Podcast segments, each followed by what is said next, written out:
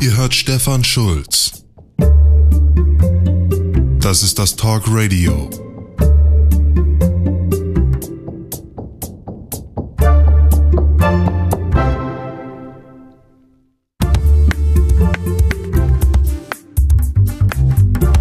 Die Rentenrepublik kennt sie noch, Fernsehzuschauer, denn davon gibt es viele und es werden immer mehr. Menschen, die Zeit haben, gucken Fernsehen. Aber wie wird man sich tatsächlich über die Gesellschaft informieren und wie informiert man eigentlich die Gesellschaft über sich? Diese Fragen werden demnächst neu beantwortet. Die Probleme, die sowas mit sich führt, werden neu gewichtet und davon handelt das heutige Talk Radio. Ich melde mich von unterwegs. Wir machen es heute ein bisschen anders als sonst. Erstens nicht im Monolog, denn ich war gemeinsam mit Wolfgang M. Schmidt heute auf der Bühne in Sinzig. Wir haben vor einem etwas älteren Publikum über ein vermeintlich junges Thema gesprochen, nämlich YouTube. Ich dachte mir, es erstens mal zu dokumentieren ist wichtig und es zu publizieren bietet sich an, denn weit weg von der Rentenrepublik sind wir nicht, wenn wir über YouTube sprechen und über die kommende Gesellschaft, in der YouTube immer wichtiger wird und damit ist vor allem YouTube auch als Chiffre gemeint. Und wenn man kommende Gesellschaft sagt, meint man immer die, in der man schon lebt. Post, digital, Peak, Social Media, das werden wir gleich thematisieren, das ist alles schon heute. Wir springen also mitten rein, lassen die Begrüßung, da sie schlecht mikrofoniert wurde, für unseren Fall hier weg und geben Wolfgang M. Schmidt das erste Wort. Vielen Dank, Herr Ruck, für die Einladung. Vielen Dank, dass wir heute da sein dürfen. Hier in Sinzig, ich bin hier sehr häufig, weil hier mein Friseur ist, Julian Wagner. Oh. Und ähm, das lohnt sich, kann ich sagen. Aber da sind wir auch schon beim Thema Frisur. Äh, Er färbt mir die Haare nicht blau, Ja. aber Stefan, wie war das, als du das Video gesehen hast, die Zerstörung der CDU? Ähm, kanntest du Rezo vorher schon? Nein, aber seine Frisur ist mir auch aufgefallen. Ich habe mich aber nicht gefragt, wer sein Friseur ist. Und wir sehen ja auch heute, dein Hinweis auf deine Haare ist natürlich für alle Anwesenden total interessant. Es steht aber hier keine Videokamera, also da hinten, na, vielleicht wird da gefilmt, okay, es wird gefilmt. Ob das dann auf YouTube landet, ist zum Beispiel noch, äh, er, er reckt den Daumen in die Höhe, weil er glaubt, wir sind schon einverstanden, aber ist natürlich Verhandlungssache. In der Hinsicht ist es ja nicht ganz uninteressant, dass wir heute, zumindest blenden wir mal diese Kamera aus, abseits von YouTube über YouTube als Phänomen reden. Und die Frage, die du mir gerade gestellt hast, wie war es für mich, das Video zu sehen, habe ich schon ein paar Mal beantwortet. Äh, Ich kann es aber nochmal gerne sagen, äh, dieses Video schlummerte in meinem Mail-Postfach, weil mir das Tilo schon eher geschickt hat. Als ich es sah, hat es aber schon 300, 400.000 Views. Deswegen gehöre ich nicht ganz zu den Early Adoptern, aber im Nachhinein muss man ja sagen, bei 16 Millionen Views irgendwie doch. Also da ist 300.000 quasi, es hat noch keiner gesehen. Die Frage, die ich mich dann immer gestellt habe, ist, ab wann ist die Zahl des Zählers eigentlich nur noch nach oben gegangen, weil Leute eine Zahl des Zählers gesehen haben. Und die Inhalte spielten plötzlich keine Rolle mehr, weil wenn ein YouTuber, der üblicherweise eine Million Views hat oder so 500.000, 600.000, äh, plötzlich ein politisches Video macht, das 2,7 Millionen Views hat, dann guckt man schon mal genauer hin. Und dann ist es ein politisches, also gucken auch noch politisch interessierte Leute hin. Das sind dann manchmal Zeitungsschreiber, auch Redakteure irgendwie. Und dann verselbstständigt sich so ein Ding und man fragt sich, was hat man da eigentlich gesehen? Also ich weiß nicht mehr genau, was ich gefühlt habe jetzt, als ich es gesehen habe. Aber ich glaube, man kann heute, wenn man sich äh, Zeit nimmt, immer noch erfühlen, wie es die Gesellschaft verändert hat, dieses Video. Und mit Gesellschaft meint man dann, Klammer auf, alle Organisationen, die irgendwie mit dem Video tangiert sind. Und ich glaube, ja klar, die CDU, die Zerstörung der CDU steht im Titel. Aber sehr viel mehr Zerstörung habe ich tatsächlich in den Redaktionen daraufhin gesehen. Weil die CSU, da kann man sich drüber lustig machen, die hat ja jetzt auch einen neuen YouTuber. Ähm, Armin. im, äh, genau. So, der wird auch eine Lernkurve haben. Also das 17. Video von ihm wird nicht so schlecht wie das erste. Äh, aber es gibt zumindest eine Antwort auf gleicher Ebene aus den Parteien. Dass Redaktion und journalistische Häuser schon eine Antwort auf Rezo gefunden haben. Also die können sehr froh sein, dass es bei dem einen Rezo-Video bisher geblieben ist. Ich werde ja Rezo am äh, Mitte November, äh, also mit ihm auf dem Podium sein. Da werde ich ihn auch mal vor Journalisten, das ist dann in der Bundespressekonferenz, mal fragen, wann kommt das nächste? Also nicht im Sinne von, planst du noch ein weiteres, sondern ich werde fordernd von ihm fragen, wann kommt eigentlich das nächste Rezo-Video? Mhm. Und wer soll sich schon mal darauf vorbereiten? Weil, dass man sich darauf vorbereiten sollte, ist ja nun offensichtlich gewesen. Aber wie erklären wir uns, dass äh, gerade auch Journalisten so hilflos darauf reagiert haben? Ich erinnere mich zum Beispiel an äh, einen Leitartikel, ich glaube von Michael Hanfeld in der FAZ, aber es gab auch mhm. ähnliche Artikel, in denen es hieß, oh, das ist durchaus gefährlich, man muss einmal daran denken, was dann wäre, wenn nun jetzt auch äh, rechte Influencer erscheinen würden und würden beispielsweise gegen Flüchtlinge hetzen. Mhm. Und wir aber wissen, dass dies seit Jahr und Tag bei YouTube ganz erfolgreich stattfindet und dass das Leute Leute sind, die Hunderttausende, manchmal Millionen erreichen. Wie erklärst du dir das, dass, dass trotzdem den Journalisten, die ja auch nur einen Klick entfernt sind, wenn sie im Internet sind davon, überhaupt nicht präsent war? Ja, dass du ansprichst, dass Michael Hahnfeld den Leitartikel geschrieben hat. Das ist interessant. Ich glaube, er war es. Also, und ich glaube, man muss beides erklären. Wer ist Michael Hahnfeld und was ist ein Leitartikel? Also, Michael Hahnfeld ist er für die Medien zuständige Redakteur in der FAZ, angesiedelt im Feuilleton-Ressort. Und der Leitartikel, das sind die zwei Spalten, äh, die auf Seite 1 Politik in der FAZ morgens erscheinen. Also rechts die beiden Spalten, oben ist ein Kommentar, da kommt ein Leitartikel. So, und dass ein Leitartikel außerhalb der Politikredaktion äh, an Autoren vergeben wird, ist was Besonderes.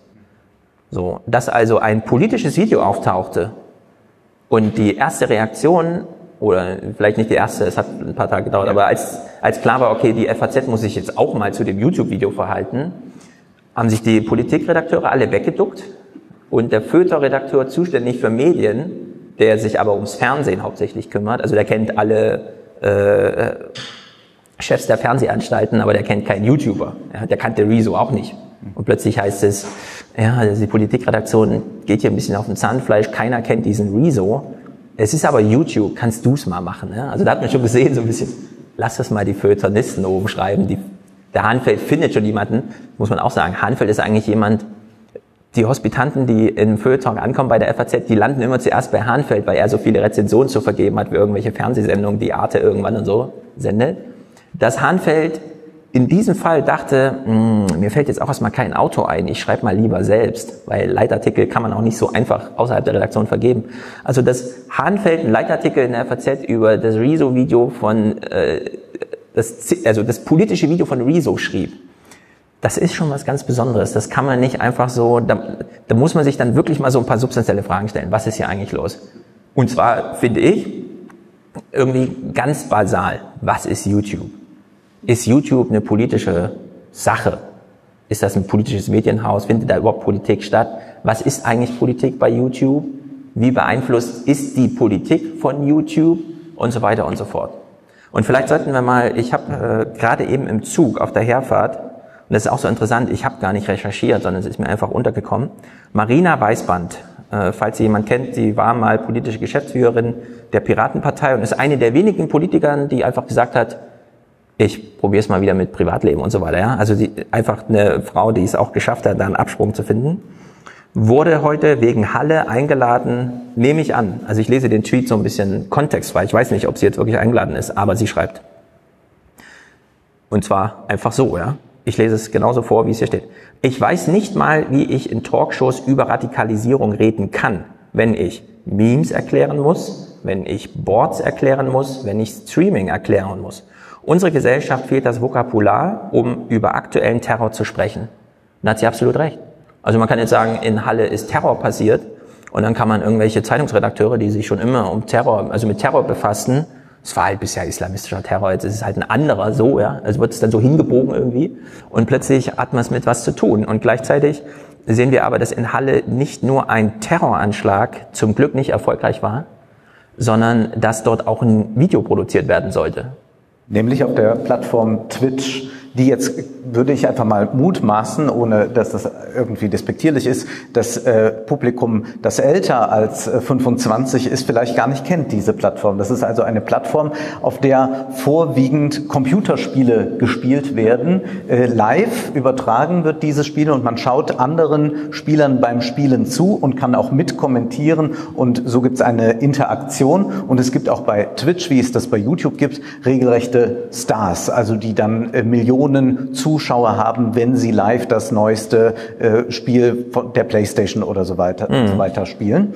Und das ist also eine Plattform, die von Gamern stark genutzt wird und äh, wie sich ja nun herausstellt, ist also der rechtsextreme Attentäter auch jemand, der aus der Gamer-Szene kommt, die nicht homogen ist, aber der zumindest irgendwie dadurch äh, in Berührung kommt. Also es ist ja, ja, interessant, dass es nicht versucht hat, über Facebook zu streamen, sondern er nutzt also eine Plattform und äh, reiht sich damit auch in eine gewisse Tradition ein, nämlich äh, dem Attentäter von äh, Christchurch, der ja auch ähm, über äh, Twitch mhm. ähm, sehr viel agitiert hat. Ja, aber auch hier würde ich nicht zu schnell, also hier muss man zu schnelles Verstehen verhindern, wie mhm. kluge Soziologen immer sagen denn ich will mal noch aus dem Screenshot vorlesen, den ich heute, ich weiß, ich kenne nicht mal die Quelle, das gehört dazu. Ja, man liest irgendwas und dann kennt man die Quelle nicht.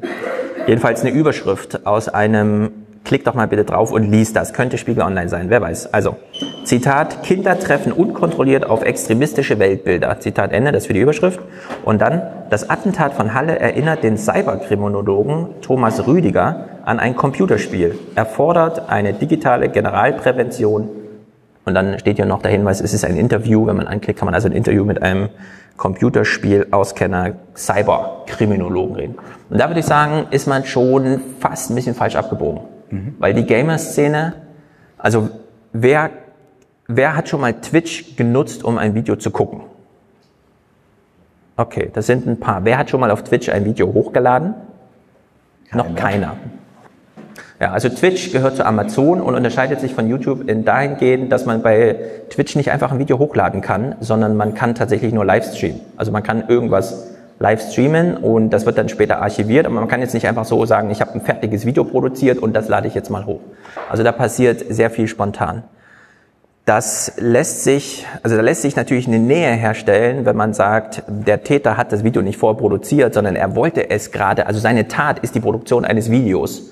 Und das wollte er im Internet zur Verfügung stellen. Aus der Ego-Shooter-Perspektive. Also genau. er hatte eine Kamera äh, vorne befestigt. Genau, also die, da greifen dann schon so ein paar Erinnerungsanker, Memes, wie jetzt bei Weißband.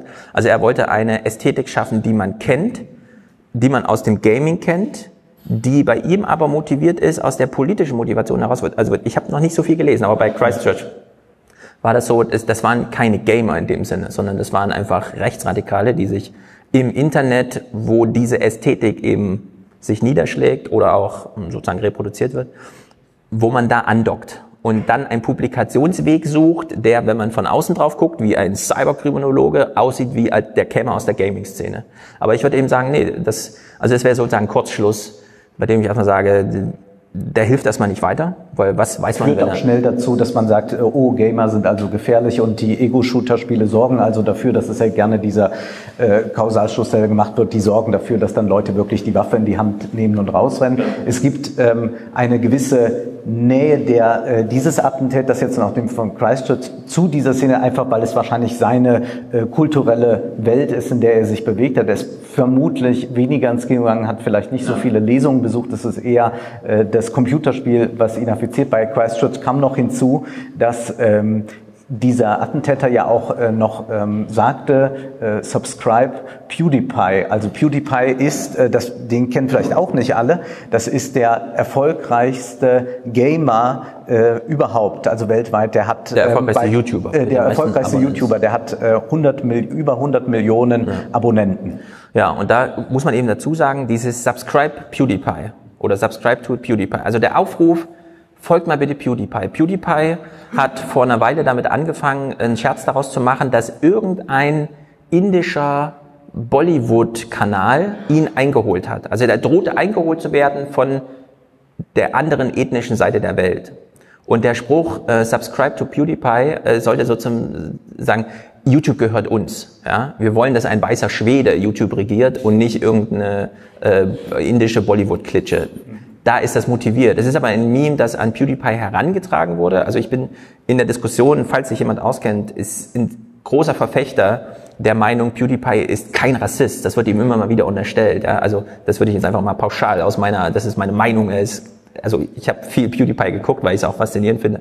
Er fällt da nicht runter, er bedient sich, aber er macht manchmal Witze die in diese also die so ein bisschen über die Strecke gemacht. Er hat, es ist so ein edgy Humor, wie man das im Internet nennt. Also es ist ein Humor, der versucht äh, mit Grenzüberschreitungen zu spielen und die sind gerne äh, Richtung rechts. Also es sind interessanterweise keine Grenzüberschreitungen hin zu links. Also er sagt jetzt nicht, die ARF war auch ganz nett oder so. Sowas macht er nicht, sondern es ist immer interessanterweise dann doch Richtung rechts. Hier vorne sind noch zwei Plätze frei.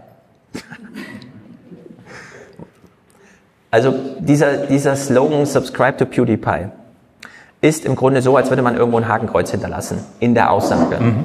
PewDiePie ist aber selbst Opfer. Ja. Also es ist total verdreht. Deswegen man muss, wenn Marina Weißmann sagt, uns fehlt hier Vokabular und wir müssten über Memes reden und so weiter, dann haben wir ein ernstes Problem, wenn, wenn wir jetzt feststellen, dass sie irgendwie bei Ilna oder sowas heute Abend eingeladen ist, ja? Mhm. Weil das, also da, da, da liegen einfach inkompatible Medienwelten vor.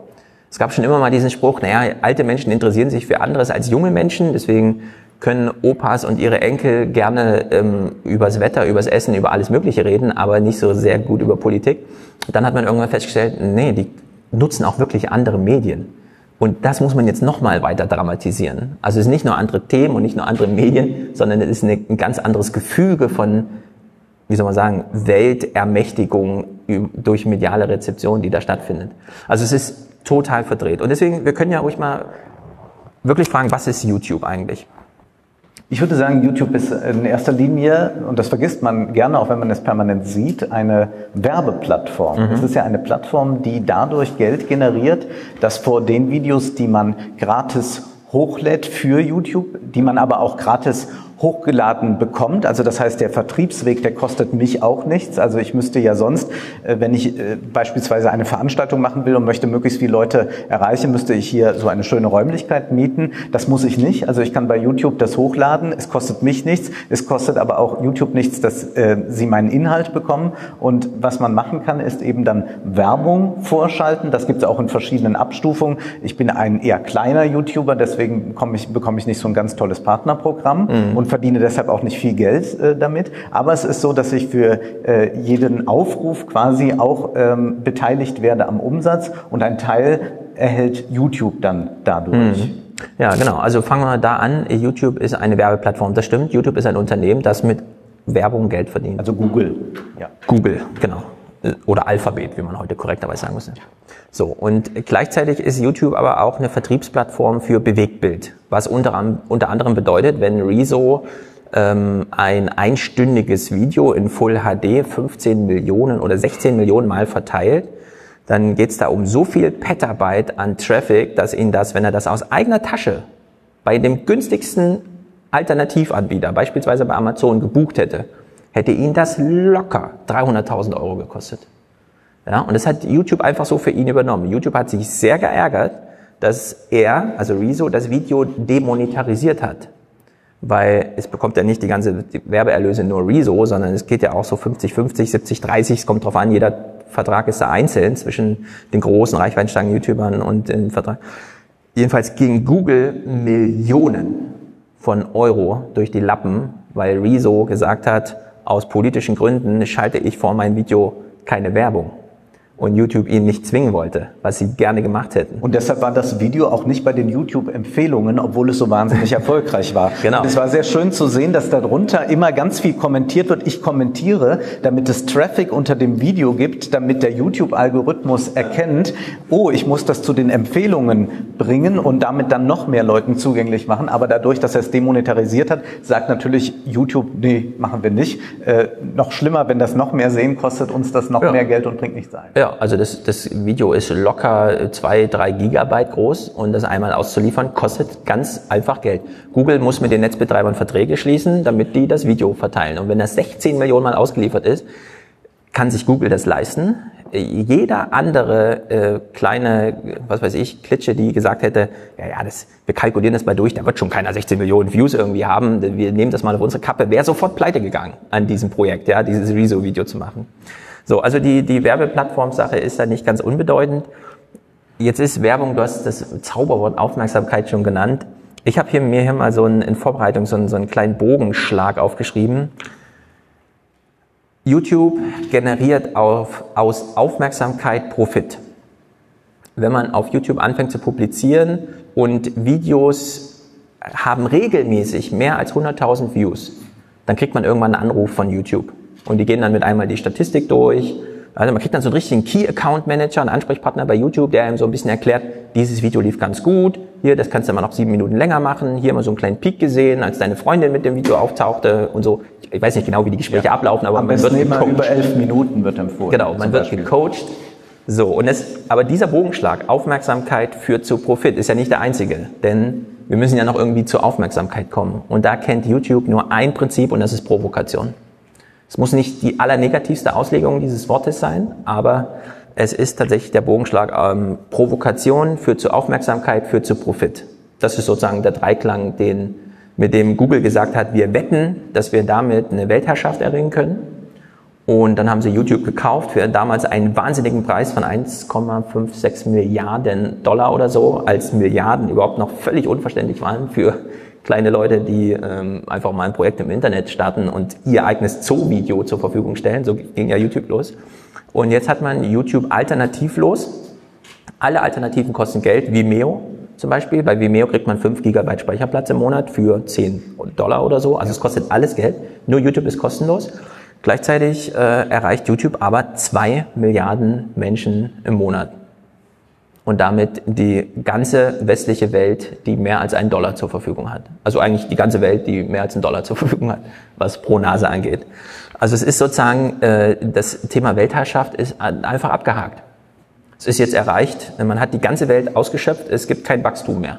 2018 ist das äh, erste Mal, also 2018 ist das erste Jahr, auf den ein Jahr folgen wird, dieses, bei dem nicht mehr Videos hochgeladen werden als im Jahr zuvor.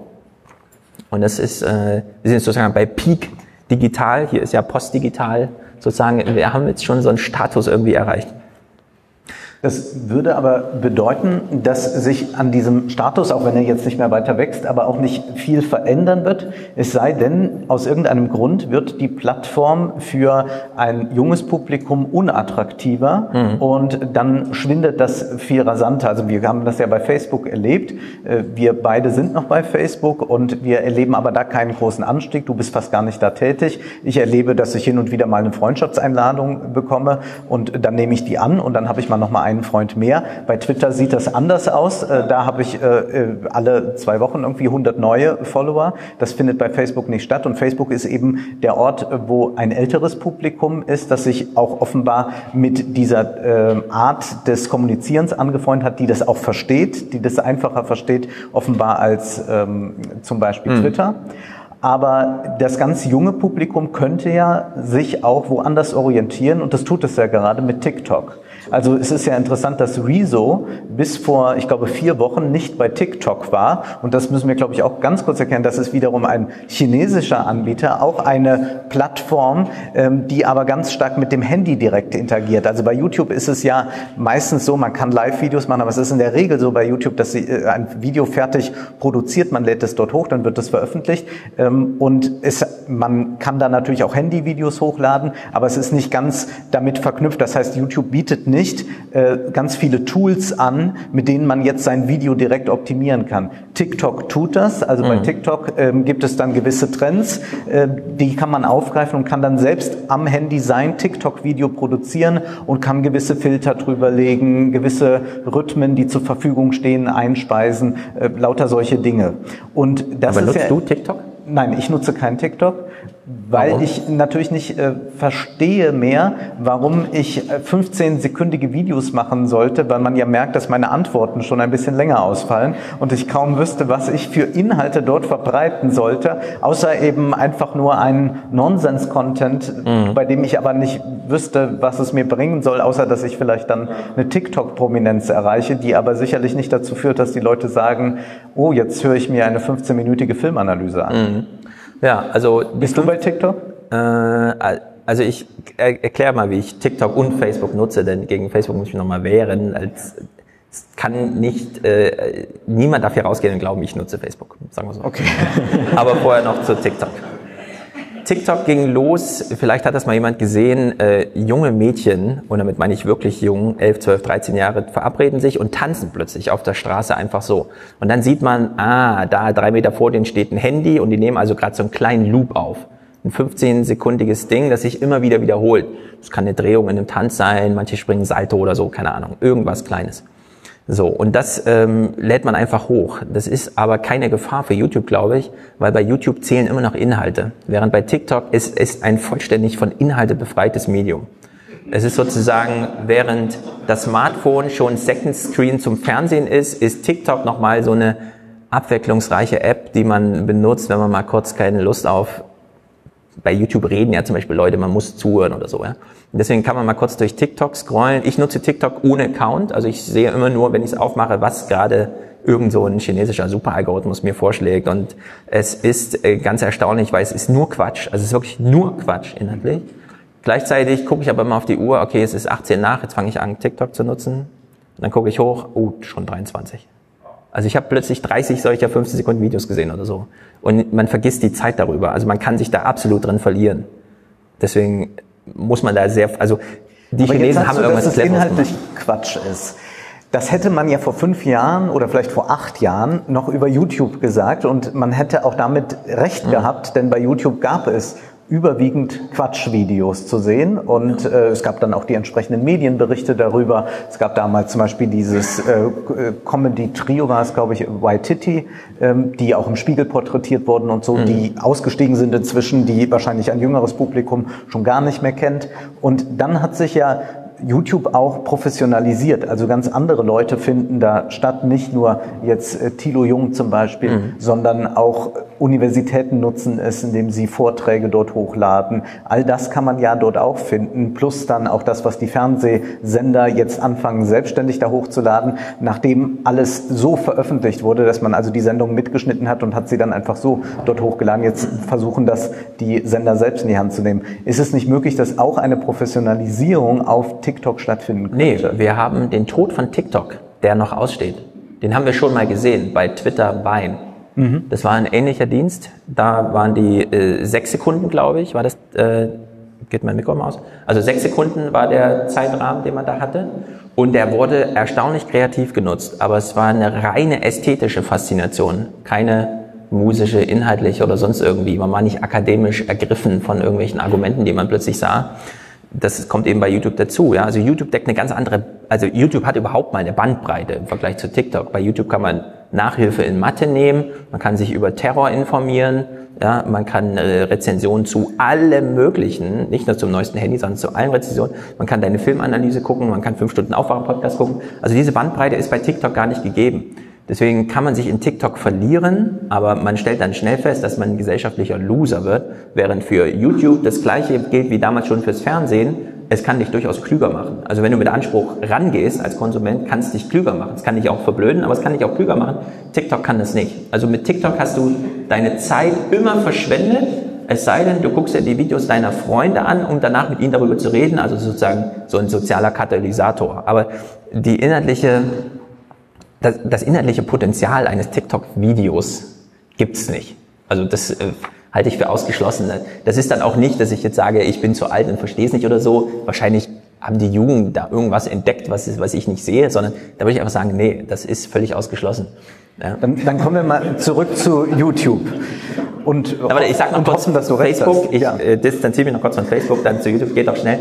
Ich habe nur einen Grund, warum ich bei Facebook bin und das ist, weil Ironman aus finanziellen Gründen eine Exklusivpartnerschaft mit, äh, mit Facebook eingeht, Das heißt, der Ironman, die Ironman-Weltmeisterschaft morgen an Hawaii wird leider auf Facebook live übertragen. Dafür, weil die WM der Kurzstrecke, also Kurzstrecke im Sinne von auch 90 Kilometer Fahrrad und so weiter, ne?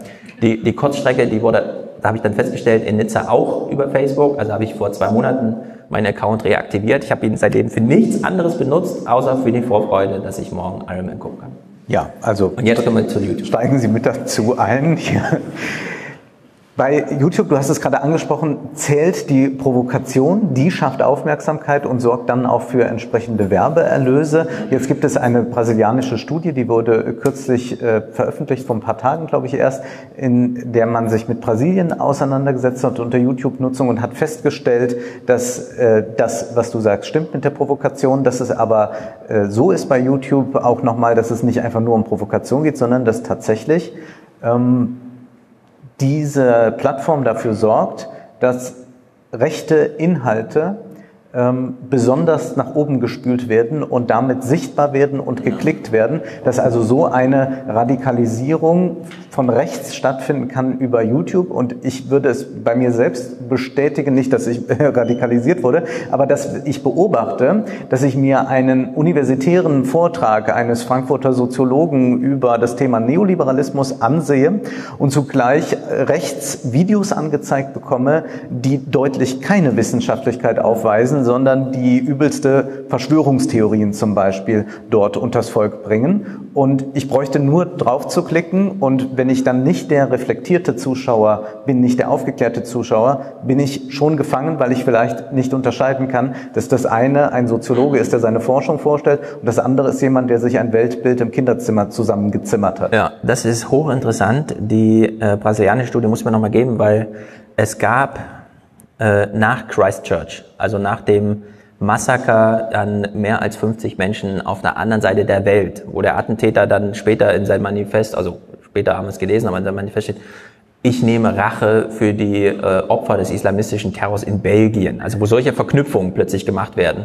Einfach mal über die ganze Welt mhm. so gespannt, so und ich, da ist was passiert, also nehme ich jetzt mal hier Rache.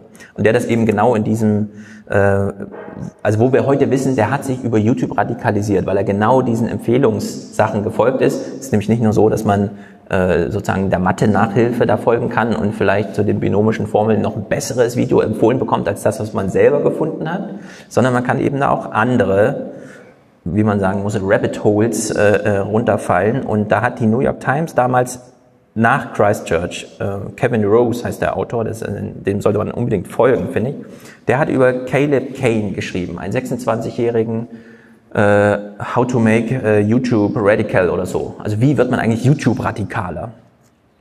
So, der ist 26 gewesen, als er mit der New York Times darüber sprechen konnte, was ihm passiert ist. Er kam also mit 21 Jahren aus der Highschool und dann, äh, wie man halt so ist, als junger Mensch, man ist emotional und perspektivisch ein bisschen aufgewühlt und gleichzeitig ist irgendwie das Jahr 2015 und man liest von einer ähm, Invasion von Europa durch Afrika und so weiter. Ja, also ist man auch noch politisch durch den Wind und fängt an, weil man Zeit hat, YouTube-Videos zu gucken.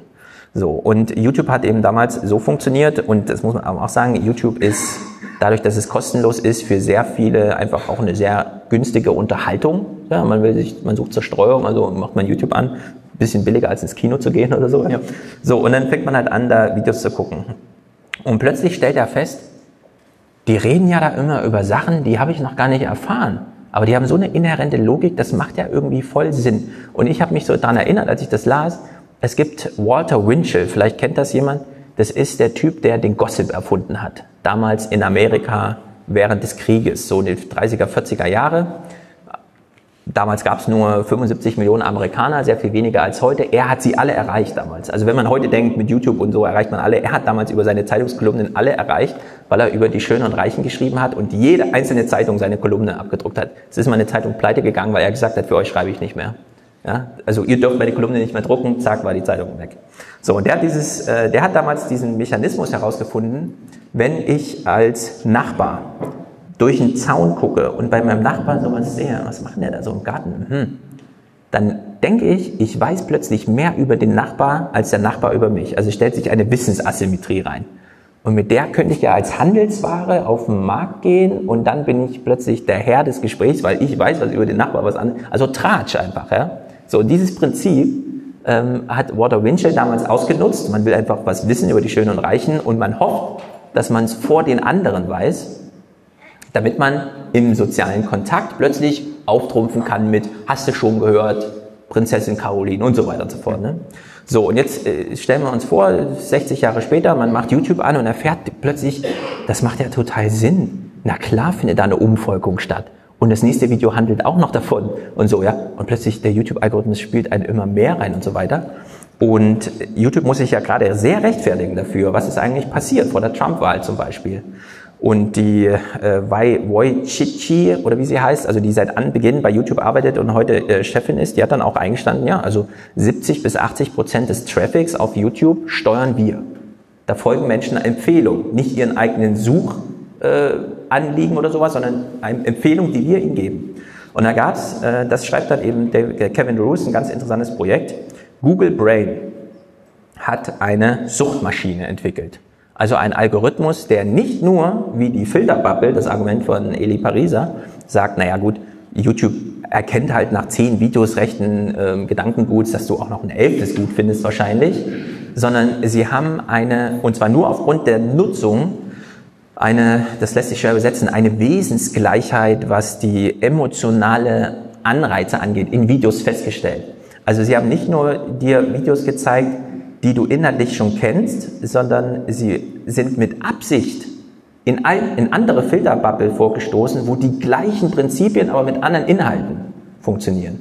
Man kann also einsteigen mit, irgendwas stimmt im Kanzleramt nicht, was machen die da bloß? Und dann 15 Videos später ist man plötzlich nicht mehr beim Kanzleramt und nicht mehr bei die Regierung macht irgendwas, sondern dann ist man in der großen Weltverschwörung plötzlich gefangen. So, und das ist eben ganz interessant, wenn man sich dann anguckt, wie YouTube tatsächlich funktioniert. Mehr als 80 Prozent der Videos, nee, mehr als 80 Prozent der geschauten Videos, also der Viewing Time, mehr als 80 Prozent der Aufmerksamkeit, äh, die bei YouTube stattfindet, wird von weniger als 1 Prozent der Videos gemacht. Es gibt also eine dunkle Masse von 99 Prozent der Videos, die auf YouTube existieren, die unterhalb der Schwelle sind, die für Journalisten interessant sind, die für YouTube selbst ökonomisch relevant sind, also die könnte man faktisch ohne dass es einen BWL-Unterschied gäbe, könnte man 99% von YouTube einfach rausschmeißen, weil nur 0,64% der Videos für den Profit ähm, genutzt werden können. Ja, also Videos, die 1000, 3000 Views haben oder so, das interessiert niemanden. Da schaltet keiner Werbung, man kennt dieses Publikum nicht, was ist denn das für ein Video und so, da will man gar nicht werben und so weiter. Kein gutes Werbeumfeld.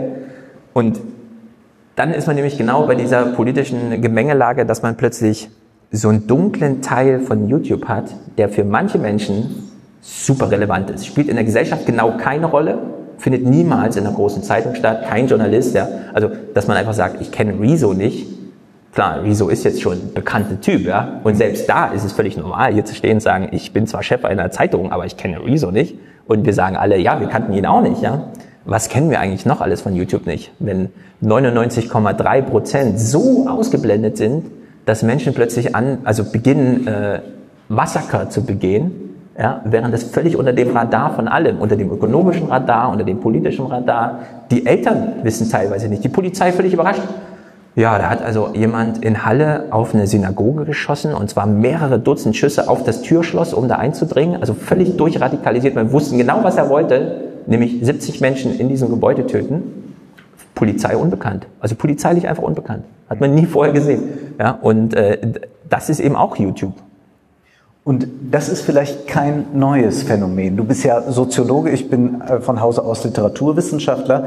Und wenn wir mal in die Zeit der Aufklärung zurückgehen in Frankreich, also äh, vor 1789, vor der französischen Revolution, dann kennen wir die berühmten französischen Philosophen, die wir auch heute dann in der Schule noch lernen und dann lernen wir sehr oft, die waren wichtig, damit am Ende es zur französischen Revolution führte, mehr oder weniger unmittelbar, darüber lässt sich streiten, Rousseau zum Beispiel, wo stand er wirklich, wie ist das zu interpretieren? Es gibt seit den 70er Jahren in der Literaturwissenschaft eine Forschung, die sagt, ja, wir konzentrieren uns auf diese, dieses eine Prozent und sagen, ach, das war die französische Literatur damals und die hat Genau. zu diesem oder jenem geführt. Und dann gibt es einen sehr berühmten Literaturwissenschaftler, Robert Dorton, der hat zum Beispiel ein Buch veröffentlicht, das auch in Deutschland erschienen ist, das heißt Literaten im Untergrund. Und der hat sich nur Unbekannte angesehen. Wenn man das Buch liest, man kennt keinen Namen. Und das liegt nicht daran, dass man ungebildet ist, sondern man kennt sie einfach nicht. Dornton findet zum Teil die Bücher gar nicht. Er ist also lange, lange in Archiven unterwegs, muss Briefe zwischen Verlegern äh, sondieren. Und da beschreibt er Folgendes. Die französische Akademie, die Philosoph Diderot, all diese Leute waren ein geschlossenes System.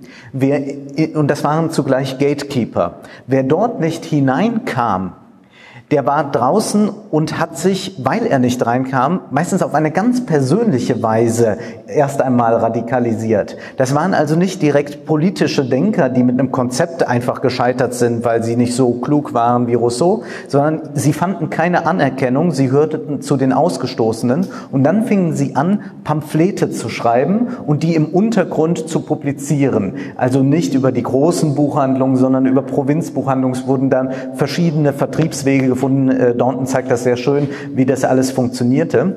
Und das Interessante ist, dass diese Pamphlete, die nennt, das sind dann die Pamphlete der Radikalaufklärer. Radikal meint nicht, dass die unbedingt so radikal intelligent dachten, sondern sie haben sich radikalisiert insofern, als sie zum Beispiel den französischen Adel angegriffen haben, aber nicht in der Form, dass sie Aristokratie als System in Frage stellen, sondern dass sie sagen, der König hat Filzläuse. Die, äh, äh, seine Mätressen äh, sind pervers. Äh, ähm, sie haben Geschlechtskrankheiten. Der König ist impotent.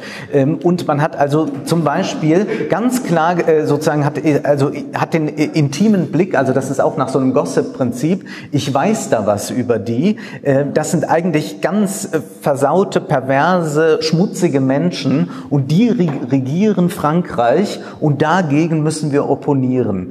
Und äh, Daunton geht so weit in der These, dass äh, diese äh, Gedanken, die dann unters Volk tatsächlich gemischt wurden und die auch gelesen wurden, also er hat dann auch sehr viele Statistiken ausgewertet, am Ende sehr dazu beigetragen haben, dass es in der breiten Bevölkerung einen Wunsch nach einem Umsturz, nach einem anderen System gegeben hat.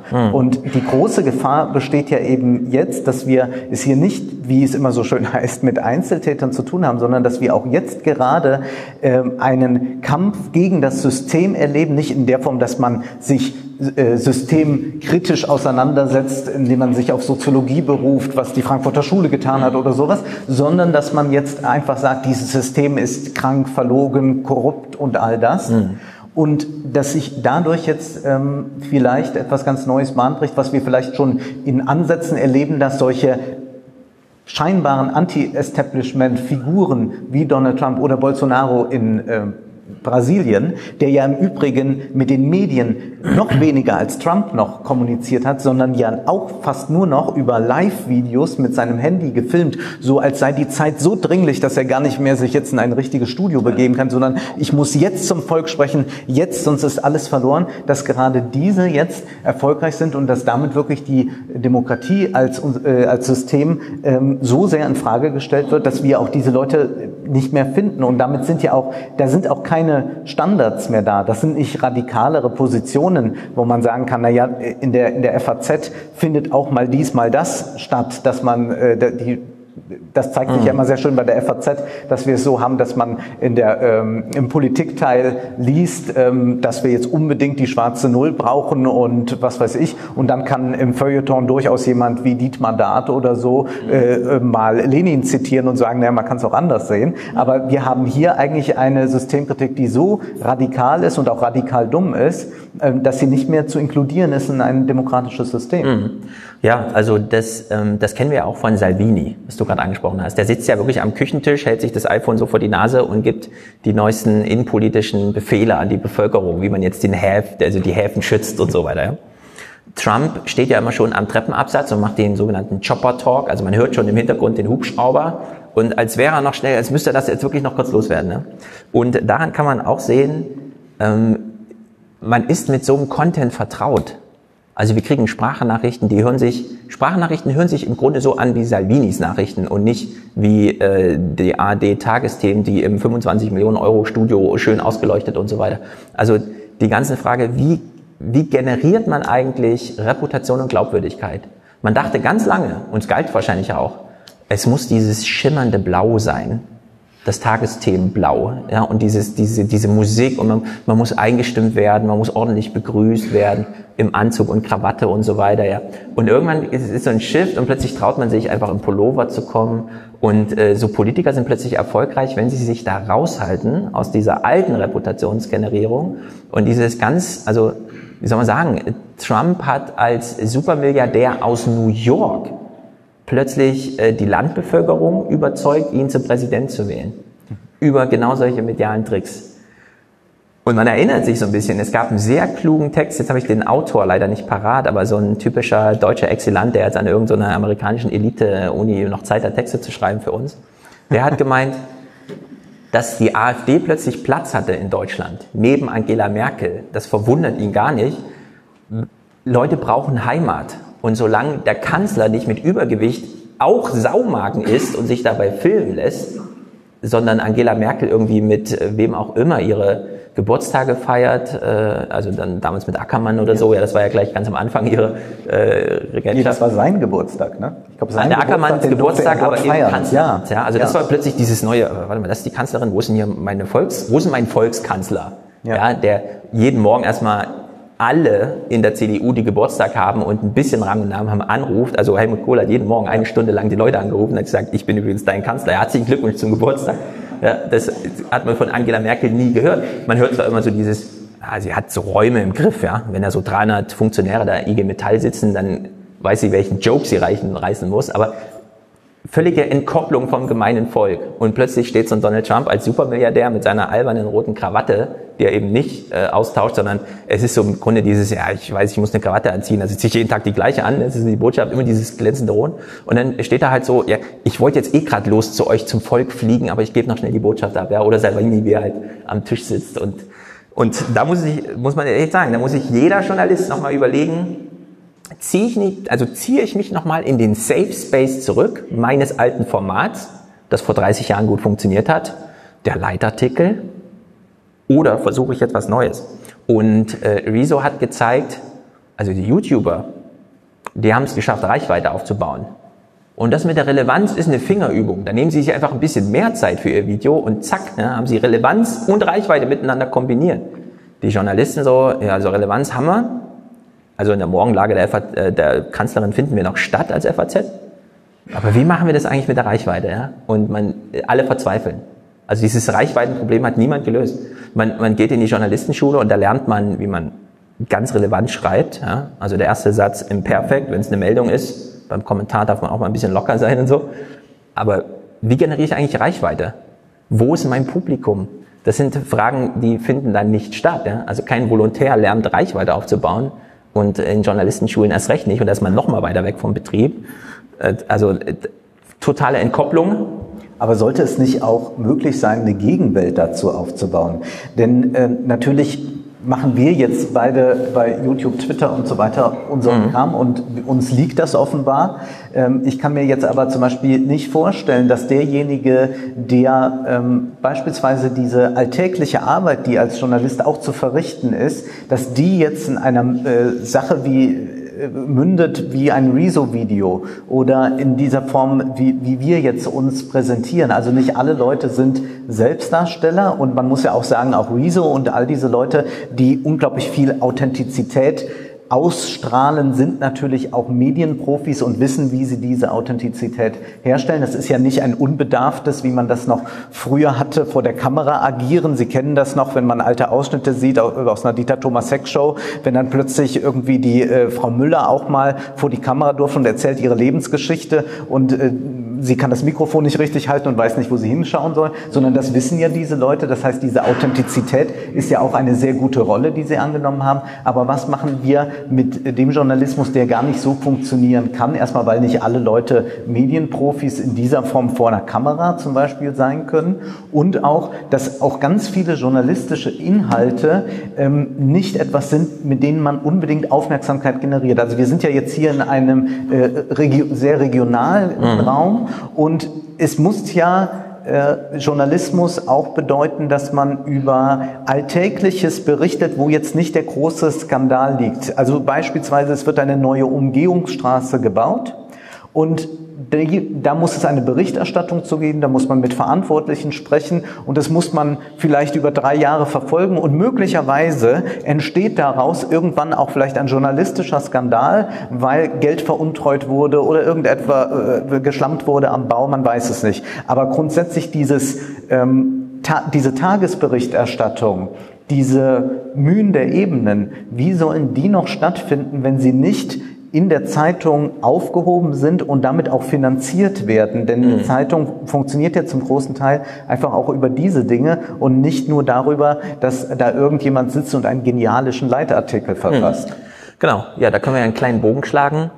Also wir haben eben von Peak Digital gesprochen. So, Facebook erlebt das jetzt schon eine Weile. Also da sind die Absturzraten am User Engagement wirklich zweistellig. Leute sind nicht mehr bereit, jedes Essen zu posten und im Vergleich zu 2016 beispielsweise ist Facebook, also die, die, die Facebook-Engagement-Zahlen der Nutzer stürzen gerade stärker ab als die Printauflagen der Zeitung. Beides hat Tendenz nach unten, aber dieses, dieses digitale Engagement, darunter leidet Facebook auch sehr. Jetzt überlegen sie, wie sie es hinkriegen, dass sie den Aktionären erklären, dass ähm, Instagram ja auch Facebook ist und bei Instagram geht's ja nach oben und so. Ne? YouTube haben auch schon diesen, diesen Peak. So, und jetzt überlegen diese Unternehmen, wie verkaufen wir es unseren Aktionären?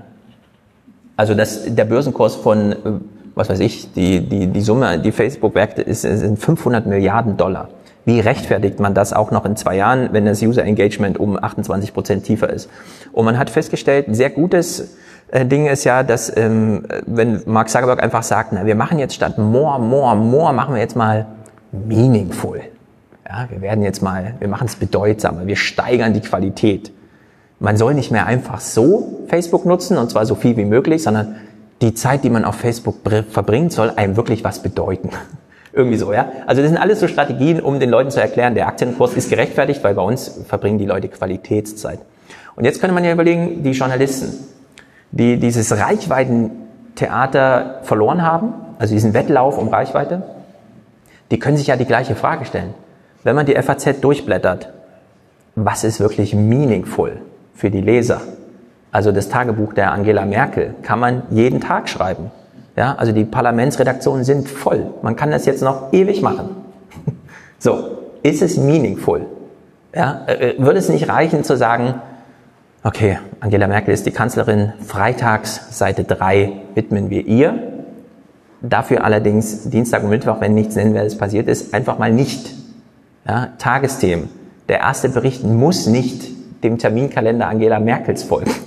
Das kann man auch einfach mal entkoppeln. So, und diese Entkopplung findet aber nicht statt. Also man kann, am ehesten, finde ich, sieht man es noch so bei Regionalberichterstattung, Regionalzeitung und so. Ja, da geht man so in diese Richtung, weil der Leser ist dann auch nicht allzu weit weg. Man kann ihn begegnen, man kann ihn fragen. Da sind auch einfach mal so Fokusgruppengespräche super sinnvoll, weil dann erfährt man auch, was die Leute auch interessiert. Aber diese Hinwendung zum Meaningful, die die großen Konzerne, diese digitalen Konzerne, von denen wir bisher immer dachten, sie sind die Gewinner dieses ganzen Spiels. Diesen Bogenschlag, den die jetzt so gezwungen haben, also der ihnen aufgezwungen wird, den könnten die Journalisten, die nun wirklich alle Katastrophen durchlaufen haben, jetzt aus eigenem Antrieb, um einfach zu sagen, okay, die Leser, die wir noch haben, die sind äh, wirklich hartgesottene, die kündigen nicht, die sterben aus dem Abo raus, also so muss man es jetzt sagen, so, die bleiben sozusagen bis zuletzt, aber den, den kann man jetzt nochmal ein Angebot machen. Ja, also die FAZ. Aber, aber ein neues Publikum nicht mehr erreichen. Ja, neues nicht. Aber wozu brauchst du ein neues Publikum, wenn du wie die FAZ? Du kannst natürlich immer rückblickend denken, ah, damals hatten wir aber viele. Trotzdem sind ja 193.000 Abonnenten, die bereit sind, mehr als 40 Euro im Monat zu bezahlen für ihre Zeitung, sind ja eine relevante, auch ökonomische Größe. Damit kann man vielleicht nicht mehr den Bundespräsidenten aus dem Amt schreiben, Ja, aber man hat trotzdem noch ein Publikum, das bereit ist zu bezahlen, das sich die Zeit nimmt, das es auch im Alltag eingedingst hat, dass man die Zeitung durchblättert. Also das sind einfach morgens eine halbe Stunde reserviert. Ja, und da kann man ja einfach neu überlegen, was man mit denen jetzt macht. Statt einfach nur aus lauter Angst in den alten Formaten kleben zu bleiben und dieses Pferd halt tot zu reiten. Und das funktioniert ja bei den Wochenzeitungen ganz gut. Die machen das ja, die gehen ja, Ja. notwendig, weil sie Wochenzeitungen sind, ein bisschen aus äh, dem Tagestakt heraus und ähm, greifen zum Beispiel nicht auf Agentur zurück. Der Freitag, der ja expandiert, wenn auch auf niedrigem Niveau, weil das eine kleine Zeitung ist, ähm, hat überhaupt äh, keine Meldungen drin, keine DPA-Meldungen. Äh, die Redaktion bekommt die auch gar nicht. Ich glaube, nur der Chefredakteur hat da einen Account und schaut, was passiert. Ansonsten, äh, die anderen sind davon vollkommen frei und die sagen dann, nee, wir setzen interessante Themen und wir setzen das ruhig jetzt auch noch ein drittes Mal, weil das gerade wichtig ist und es auch eine gewisse Resonanz gab. Also da findet das statt und es wird offenbar auch von Lesern gutiert, vielleicht auch von Jüngeren. Also die, die Freitag-Leserschaft ist sicherlich auch noch mal jünger als die FAZ-Leserschaft, aber es ist eine Möglichkeit. Man sieht es auch ein bisschen daran, dass äh, Regionalzeitungen äh, Wert darauf legen, dass äh, die Wochenendausgabe etwas anders ausfällt, dass man auch wieder mehr Raum lässt, dass man größere Texte hat. Und doch gibt es ja eine ganz, ganz große Gruppe von jungen Menschen, mit jung meine ich jetzt mal ähm, 40, äh, 20 bis 40, die trotzdem nicht mehr eine Tageszeitung kauft, also im Print nicht und äh, auch online eigentlich wenig. Und ich bin da doch überrascht, dass dieses, ähm, diese Leute aber nicht uninteressiert sind an journalistischen Inhalten oder an Essays oder so. Ich erlebe es zum Beispiel bei meinen Vorträgen sehr häufig, dass viele Studenten kommen und diese Studenten kommen deshalb, weil sie auch sagen, dass sie eigentlich eine Sehnsucht nach Kritik haben, auch nach Gesellschaftskritik, Ideologiekritik, wie auch immer, auch die fundiert äh, wissen wollen äh, auf Büchern, auf die man sich bezieht, dass diese aber nicht mehr bei der Universität sich aufgehoben finden, sondern die Universität eher als einen Ort, der äh, begreifen, dass eigentlich nur noch eine Lernmaschine ist, möglichst viel schnell machen, Scheine kassieren, äh, ECTS-Punkte einsammeln und dann wieder raus aus dem System, wo also das kritische Denken an der Universität eigentlich nicht mehr stattfindet, was durch Bologna sicherlich ähm, zu äh, also da- daher zu leiten ist. Es liegt sicherlich auch daran, dass äh, viele ähm, Professoren haben sie einmal diese Position äh, der Professur, dann auch sich es bequem machen und auch nicht mehr rebellieren. Im Übrigen ja auch hat so gut wie kein einziger Professor gegen äh, Bologna wirklich rebelliert. Es gab so ein paar Artikel mal in der FAZ, die waren aber dann auch schon fast im Pensionsalter und sonst machen alle alles mit. Und ich habe es selbst ja erfahren, als ich noch an der Universität in Trier lehrte, die Kollegengespräche in der Germanistik waren, oder ich will es anders sagen, es gab eine Frage, die man niemals stellen konnte irgendeinem Kollegen, was liest du gerade? Dann haben, äh, schauen einen Germanisten an und, und sagen, was ist das für eine irre Frage? Man stellt Fragen wie, äh, an welchem äh, Vorantrag für die Deutsche Forschungsgesellschaft arbeitest du gerade? Und dann sagen die, ja, wir haben ein ganz spannendes Projekt, äh, Briefe aus dem 17. Jahrhundert äh, verglichen mit und irgendwas.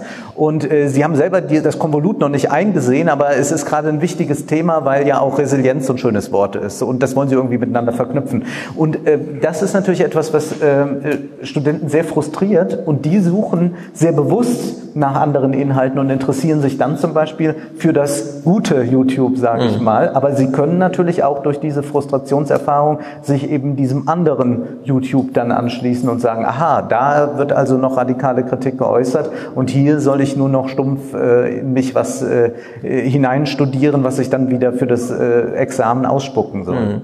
Ja, also die Beobachtung, dass junge Menschen keine Zeitung lesen, heißt noch nicht, dass sie es nicht machen würden, wenn das Angebot entsprechend wäre. Und man muss dann halt so ein bisschen überlegen, also das, ich würde sagen, wenn äh, junge Menschen sagen, ich suche Kritik, also ich möchte sozusagen auch mal, was weiß ich, nicht nur ins Kino gehen und Michael Bay anhimmeln, weil die Videoeinstellungen mal wieder super waren, So wie du, ja.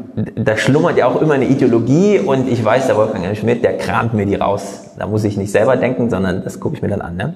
So, ähm, es gibt, Ja, aber die denken schon auch mit, also das ist kein Konsumieren, glaube ich. ja, also man möchte irritiert werden, mitzudenken und dann schaukelt man sich gegenseitig, der Zuschauer, mit dir gemeinsam so hoch und dann hat man eine kritische Beobachtung geschaffen. Es wird so ein bisschen despektierlich von Journalisten auf ähm, journalistische ähm, Subkategorien geguckt, die unter dem Hashtag Verbraucherorientierung laufen. Und da ist allerdings ein großes Potenzial, denn dieses Walter Winchell-Argument oder dieses Prinzip des Tratsches oder dieses Gefühl von Macht, wenn ich eine Wissensasymmetrie zu meinen Gunsten erfühle, dass ich etwas mehr weiß. Also wenn zehn Leute am Essenstisch sitzen und ich weiß genau, wenn ich da hinkomme als Elfter, kann ich denen eine richtig geile Geschichte auftischen. Ja? Das, das zieht. So, die Frage ist, welche Geschichte sollte der Journalist erklären, erzählen, damit derjenige bereit ist, für fünf Euro vielleicht mal äh, danach zu lesen. Ne? Und gerade bei jungen Studenten, das Argument, mit mehr Allgemeinwissen wirst du deine ähm, Interviews, deine Bewerbungsgespräche besser meistern. Das zieht ungemein. Ja, also ähm, man kann durchaus einfach hingehen und sagen, wenn du unsere Zeitung liest, also wir haben in Deutschland zum Beispiel die Blätter für europäische und äh, Dingsterbums hier Politik. Für deutsche und internationale. Deutsche und internationale Politik, genau. So, und das sind äh, fünf Redakteure, die einen großen Pool an klugen Menschen einfach mal durchgehen und dann stellen die monatlich eine Zeitung zusammen, auf die man auch hinfiebern kann. So, die kostet dann ein bisschen was, die kommt einmal im Monat, 11.000 Leser. Ich glaube 9,80 Euro ist also Ja, irgendwie so. Also recht teuer, aber man kriegt halt auch eine richtige Zeitung. So ein richtig kleines Buch. Das ist, als würden die ein Buch, 150 Seiten, 15 Kapitel, das ist die, letzter und kommender Monat wird da so ein bisschen verhandelt. Dann äh, der Freitag irgendwie mit 45.000 Auflagen, wo man sagt, das ist so ein Hobby-Ding für alle Beteiligten irgendwie. Aber man nimmt bei so einem Happening teil und freut sich, dass es das gibt. Aber es gibt auch noch echte Leuchttürme wie die Zeit zum Beispiel. Die Zeit hat eine Redaktion, die keine Angst davor haben muss, wie beispielsweise die FAZ oder die Süddeutsche und so weiter und so fort, dass oh, nächste Woche kommen die neuen Zahlen, also die neuen Quartalszahlen, Leser und so. Die Tendenz geht immer nach unten. Man kann den Strich nach vorne malen und sieht dann 2023 ist hier finito. Und da Synergieneffekte sind schon 2021 eigentlich. Bei der Zeit ist es nicht so. Bernd Ulrich, den Vize-Chefredakteur, trifft man immer super entspannt. Der hat jetzt einfach auch Elternzeit gemacht, hat ein Buch geschrieben, stellt das so vor. Also super entspannt, so trifft man keinen Herausgeber der FAZ. Ne? Äh, so, und die Zeit hat zum Beispiel dann einfach für sich entschieden, Leute, die auf Zeit.de gehen, kriegen bitte niemals, das ist allen Redakteuren verboten, kriegen niemals eine Nachricht oben. Die kriegen immer ein Hintergrundstück. Egal was passiert ist, Halle, Charlie Hebdo, was auch immer. Wenn man auf Zeit.de gibt, es kann mal eine Eilmeldung sein als kleiner Zeiler, aber das große Ding, was den Blick fängt, ist irgendwie ein Hintergrundstück, so ein typisches, kann man nicht auf Seite 1 drucken, weil es zu lang, aber auf Seite 5 mit den Bildern ist es super und so. Ja, und die Zeit versucht, die hat sozusagen den Kopf frei und die ökonomische Kapazität. Alle anderen müssen den Wettlauf mitrennen. Da ist jeder einzelne Klick von Bedeutung, bei der Zeit nicht. Die können so ein bisschen auf Länge spielen und die haben halt den Vorteil, die haben eine Wochenzeitung als laufendes Produkt und machen den tagesaktuellen Kram nur online. Und das ist natürlich super sinnvoll, weil kein FAZ und kein SZ-Redakteur wacht morgens auf und greift zur Zeitung, sondern man liest natürlich auf seinem Smartphone. Und erst wenn man dann in der Redaktion ankommt und weiß, ah, in zehn Minuten ist Konferenz, dann blättert man halt nochmal kurz äh, die Zeitungen durch, die so auf dem Tisch liegt. Aber es ist alles, ähm, eigentlich fühlt man, dass die Zeit rum ist für gedruckte Zeitungen. So, wenn man nicht den Bogen spannt und sagt, okay, wir gucken mal, was man mit den 193.070 plus Menschen noch machen kann als Redaktion. Ja, aber man könnte eben auch alternativ dazu diesen, diesen ganz neuen verbraucherorientierten Journalismus machen, indem man beispielsweise auch mal ernst nimmt, dass neue iPhones vorgestellt werden und man weiß genau, wie die auf. Die New York Times hat zum Beispiel jetzt, bei, jetzt kamen die neuesten iPhones wieder im Herbst und hat die New York Times gesagt, wir machen keine, Re also wir reviewen das nicht mehr. Es ist halt ein iPhone. Es hat kein Android, sondern es hat das Apple-Ding. Sie kennen die Apps, die Ihnen wichtig sind. Ob das auf der neuen Software läuft, sagen wir ja, alle Apps laufen und so weiter. Es kann manchmal Probleme geben, aber wir reviewen das nicht mehr. Und da würde ich sagen, nee, also wenn so viele Leute auf ein iPhone warten und wissen wollen, was da los ist, dann wollen die was über das iPhone wissen, was sie vorher noch nicht wussten. Und in diesem Gerät stecken unglaublich viele Geschichten drin, die man einfach mal aufdröseln müsste. Und dann kann man sich einfach machen und sagen, wir machen es mal ganz verbraucherorientiert. Was hast du mit deinem iPhone bisher noch nicht gemacht? Was hast du zehn Jahre lang verpasst? Ja, und dann macht man so einen Journalismus. Oder man sagt halt, man geht gleich ran wie du und sagt, Auf dem iPhone kann man auch Filme gucken. Diese Filme sind niemals ideologiefrei, auch wenn sie es behaupten. Und dann hätte man gleich den Bogenschlag, ja, wie guckst du eigentlich Filme? Ach so, über dein äh, Telefon. Was sind das für Filme? Ach, YouTube-Videos, ja. Und dann könnte man da so richtig schön einfach mal an der Realität entlang Fragen beantworten, bei denen man in dem Moment, wo die Antwort da ist, sich denkt, warum habe ich mich das eigentlich noch nie gefragt? Und dann bekommt man so einen Fragen-Antwort-Katalog, der einen auch wirklich mal weiterhilft. Oder eine ernsthafte Rezension des neuen IKEA-Katalogs. Auch das wäre ja möglich, der ja sehr viel Richtig. aussagt und der Richtig. ja ein Bestseller ist. Ne? Auch Genau. darüber lachen wir natürlich. Ganz genau. Aber man erfährt sehr viel darüber, wie heute Wohnen verstanden wird, äh, wie äh, sich dieser Katalog inszeniert, wie sich der Konzern dadurch inszeniert, aber auch wie all unsere Lebenswelten gestaltet werden. Und es ist sicherlich erheblich auch zu wissen, wie dieses neue Smartphone funktioniert, welche Funktionen es hat und welche sicherlich auch äh, problematisch sind, was es eigentlich bedeutet, wenn sich Türen durch Blicke öffnen. All diese Dinge, die sich ja mit diesen neuen Technologien ähm, da ergeben, sind sicherlich sinnvoll. Und da sind also noch viele Felder. Äh, zum Schluss, bevor wir ins Publikum öffnen, wollen wir noch auf eine Sache eingehen. Da hatten wir mal kurz vorher drüber gesprochen, ähm, äh, ein paar Wochen, äh, als wir uns mal, glaube ich, in Frankfurt getroffen haben. Wie ist es eigentlich, äh, wenn wir jetzt sehen, die politischen Parteien, Institutionen wollen jetzt auch bei YouTube irgendwie reüssieren. Es gibt jetzt eben Armin bei der CS, dem CSU-Video, das kläglich gescheitert ist. Aber wie gesagt, das kann sich ja noch bessern. Ähm, vielleicht ähm, versucht man nicht aus der Retorte das aufzubauen. Das ist sicherlich sehr schwer, weil ähm, YouTube stark mit Authentizität zumindest spielt. Daher ist es schwierig, jetzt so schnell jemanden zu etablieren.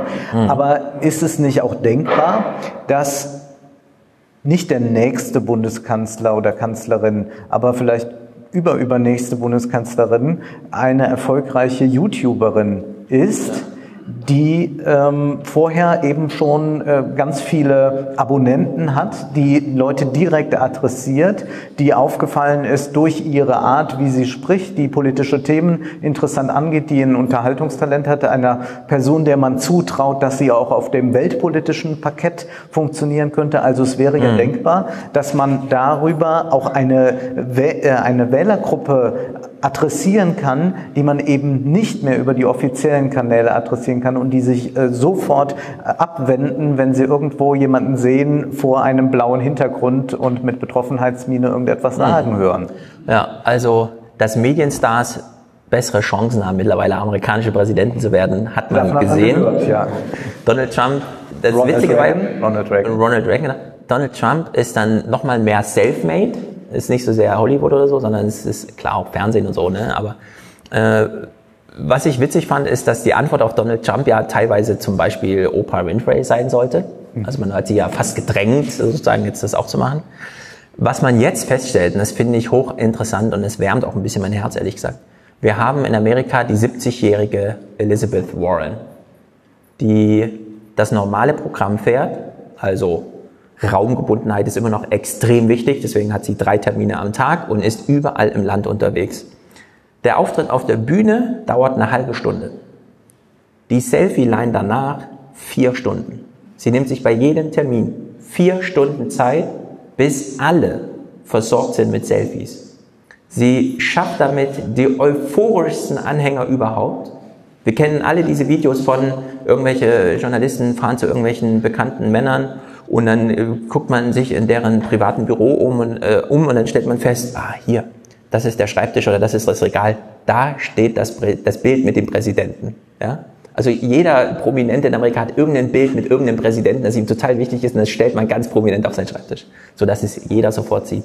So, und jetzt könnte es sein, dass Elizabeth Warren Präsidentin wird und ähm, 17 Millionen Amerikaner ein Selfie mit ihr haben. So, und diese Menschen fahren, bevor sie Präsidentin ist, nach Hause und sagen, diese 30 Sekunden mit ihr, die waren mir so wichtig, du musst sie jetzt auch wählen. Das funktioniert, ich glaube, das ist noch wirkungsvoller als Haustürwahlkampf. Also Gerhard Schröder äh, schrieb, glaube ich, in seiner Autobiografie, dass ähm, für ihn es immer so war, jede Hand, die er Ja. schüttelt, die wählt ihn. Genau, jede Hand, die entscheidet wird. Und das Selfie ist eine Momentaufnahme, die sofort ins Archiv und ins Museum und in die Familiengeschichte eingeht und in die Freundesgeschichte. Also man hat da ein richtiges Ereignis, völlig unverstanden. Ja? Die Selfie-Line bei Elizabeth Warren, ein Top-Thema, sollte sich jeder angucken. Sie spricht auch sehr häufig darüber, wie das so ist, aber immer nur so unter diesem drei Minuten bei Colbert, macht man kurz ein Thema. Ja? Auch bei Colbert, da kommt sie rein, sieht, die Leute stehen auf und jubeln, da fragt sie, wollen wir gleich mit der Selfie-Line anfangen, ja? Oder muss ich jetzt noch mit dem Comedian hier quatschen? Also wirklich, das ist so der, die Haltung. Naja, jedenfalls, wenn man jetzt äh, Bogenschlag zum traurigen Deutschland, ich will kurz äh, referieren. Spiegel Online hat sich das YouTube-Kommentarverhalten angeguckt, wollte also gucken, politische Inhalte, wie funktionieren die eigentlich? Sie funktionieren nicht. Selbst die Tagesschau, ja, die immer noch jeden Abend einen Tweet macht, was weiß ich, heute wieder 9,8 Millionen Zuschauer der 20 Uhr Tagesschau, wir freuen uns sehr. Man guckt dann mal auf YouTube nach. Die 20 Uhr Tagesschau, das Premium-Produkt der deutschen Journalisten, kommt eigentlich nie über 100.000 Views nach einer Woche bei Die YouTube. Weihnachtsansprache der Kanzlerin auch irgendwie äh, wesentlich schlechtere Aufrufzahlen als meine. Ja, wir haben letztens, ja, wir haben letztens bei uns im Podcast, wir haben bei uns im Podcast äh, uns dafür interessiert, was wird eigentlich auch bei der SPD-Regionalkonferenz so gesagt. Da habe ich gedacht, es sind ja sehr viele Veranstaltungen. Ich nehme mir eine, von der ich glaube, die ist ein bisschen wichtiger. 20. September, also der Tag des Klimakabinetts, äh, des Klimadingsterbums und so. Ja, große Demonstrationen in 500 Städten und so weiter. Und dann finde ich kein Video. Und dann frage ich, hat mal jemand ein Video? Und dann werde ich darauf hingewiesen und dann lade ich tatsächlich ein Video runter, das 46 Views hatte auf YouTube. Ja? Und es ist das einzige Dokument der SPD-Regionalkonferenz vom 20. September 2019, in dem Olaf Scholz abends nochmal erklärt, was er jetzt als Finanzminister Tolles beschlossen hat und so weiter. 46 Views. Wenn wir das bei uns im Podcast spielen, hat das von jetzt auf gleich 30, 40, 50.000 Views, allein nur dadurch, dass wir es mal kurz besprechen. Also völlig, also die Dimension kann man nicht mehr ganz fassen. CSU, politischer Aschermittwoch. Die große Jahresveranstaltung der CSU, wo sie dann immer zum Ausklang des Karnevals und Faschings nochmal äh, ihre Zoten rausholen und so weiter da arbeiten 30 Leute oder so, um das toll medial zu präsentieren. Das hat im Live äh, 1000 Zuschauer und danach gucken es nochmal 8.000, 9.000. Also wenn es fünfstellig ist, ist das ein Erfolg für die CSU. Und dann die Auswertung von Spiegel Online. Was richtig gut funktioniert, und sie wollten eigentlich auf die Kommentare raus, ja. Und da hat man festgestellt, aha, AfD Kompakt TV hat im Juli und August Videos hochgeladen, zwei Millionen Views dann findet man so raus, die Kommentatoren gibt es quasi nur da, also niemand äh, kommentiert plötzlich andere Videos, man ist da sehr treu in seiner Filterbubble. Überhaupt nur 11 Prozent gucken mal andere Videos, also kommentieren andere Videos, nachdem sie ein AfD-Video kommentiert haben. Und dann der interessante Satz, bei der SPD war keine Auswertung möglich, weil dieser Kanal im Juli und August kein Video hochgeladen hat bei YouTube.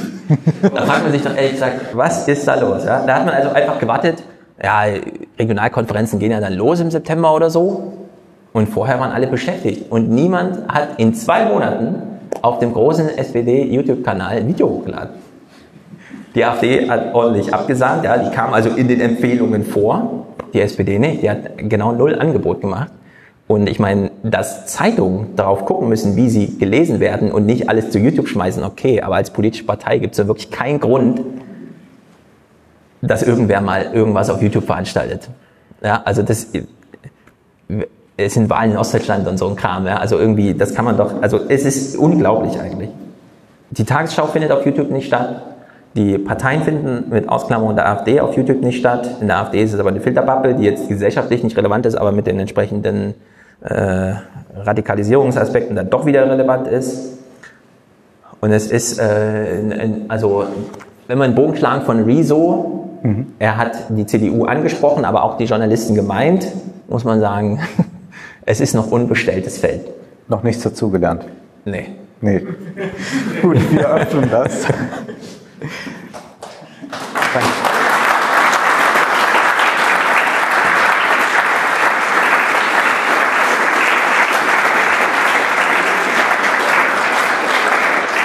Einen kleinen Kommentar zu der AfD, die ja bei YouTube stattfindet und andere Parteien nicht. Äh, die Partei, die Partei ist auch sehr, sehr erfolgreich. Genau, das ist ein äh, Phänomen, das man auch nicht nur politisch, sondern, glaube ich, journalistisch einordnen muss, als ja Martin Sonneborn als Politiker nun da reingewählt ist, als satirischer Politiker, zugleich aber eine Art journalistische äh, Kompetenz dort an den Tag legt, denn er macht äh, zum, zum Beispiel jetzt gerade, als es um die Kommissionspräsidenten und so weiter geht, kurze Videos, in denen er erklärt, wer sind eigentlich diese Namen, die man immer mal hört, in der Tagesschau dann auch. Und dann erfährt man dann zum Beispiel, na ja, die haben schon mal so eine Steuerhinterziehung, äh, so ein paar hundert Millionen da und hier und das. Und das erklärt er in seiner sehr satirischen, pointierten Art, aber er leistet dadurch ja eine Form der Aufklärungsarbeit, die eigentlich ja journalistisch, Journalisten ganz gut zu Gesicht stünde. Also zumindest, also es beginnt schon da, erstaunlicherweise, dass er, und die haben ja eine ganz kurze Redezeit im Europaparlament, drei Minuten. Ja. So, und ich meine, Chronistenpflicht und so, es war, gab mal so Begriffe, ne? Äh, Martin Sonneborn dokumentiert seine Reden, weil es sonst niemand macht. Also diese drei Minuten kann man dann einfach mal nachgucken. Es wird ein bisschen überdeckt, also dieser Faktum schon, dass es immer noch ein Spektakel ist, aber es ist überhaupt erstmal dokumentiert. Wir haben jetzt 27 Kommissare, die jeweils zweieinhalb Stunden in einem Hearing waren, also Fragen politischer Natur und persönlicher Natur beantwortet haben. Niemand von uns, ich mache jetzt gar keine Frage, hat auch nur irgendeinen Ausschnitt davon gesehen. Von diesen äh, Stunden und Stunden, also hunderten Stunden Material äh, von ähm, Leuten, die die EU-Kommission stellen werden. Ja, also ich weiß nicht genau, was so kompliziert ist, äh, das einfach mal zumindest zu dokumentieren. Wir haben ja einen Dokumentations- und Ereigniskanal Phoenix. Den YouTube-Kanal habe ich jetzt nicht, vielleicht gibt es da so Ausschnitte, aber selbst wenn man wollte, wüsste man jetzt nicht genau, wo soll man eigentlich nachgucken, um sich beispielsweise über den Jahrgang 1990 Essen, der jetzt für Umwelt und Ozeane zuständig ist und äh, vor dem Rechtsausschuss sagt, hört mal her, Leute, ich kenne Europa seit 1996, weil vorher war ich ein kleines Kind. Vielleicht werde ich mal, äh, also vielleicht wäre es einfach auch mal wichtig sozusagen, dass jetzt kommt eine neue Generation, für die ist Wende gar kein biografisches Datum mehr, sondern wirklich nur noch ein historisches. Ja, aber davon hat man noch nie gehört in Europa, äh, in Deutschland, oder? Hat schon mal jemand von dem estischen 29-jährigen neuen EU-Kommissar gehört? Also das ist doch wirklich erstaunlich, dass solche Perlen da einfach achtlos liegen lassen werden. Das ist ja auch, was du in deinem Buch ansprichst. Also, dass äh, eine Zeitung leistet sich einen Europakorrespondenten und alle anderen bleiben am Schreibtisch sitzen und schreiben, verfassen Leitartikel. Im Grunde ja. Und sortieren so ein bisschen die Autoren, die man so irgendwo hat, damit sie mal was. Aber schreibst du heute, schreibst du morgen. Ja? Man baut halt die Zeitung so zusammen, wie sie es ergibt. Ja. Und wundert sich dann über ein gewisses Desinteresse an der EU. Ja. Genau, ja. Also wenn man nur einen Korrespondenten hat, also es ist dann.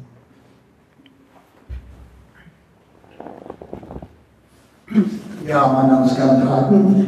Ich habe eine Frage zur französischen Revolution. Und zwar möchte ich von Ihnen gerne wissen. Die kennen wir alle nur historisch. Möchte ich von Ihnen gerne wissen, was war denn zuerst?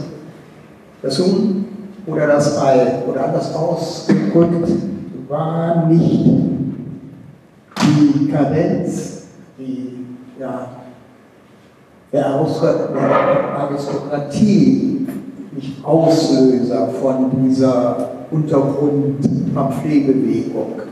Und das meine ich bezogen auch auf unsere jetzige Situation. Ich glaube, es ist ja nicht so, dass äh, die Menschen von sich aus Politik verdrossen sind, sondern es ist genau umgekehrt. Die Politik hat sich generell von, von uns entfernt.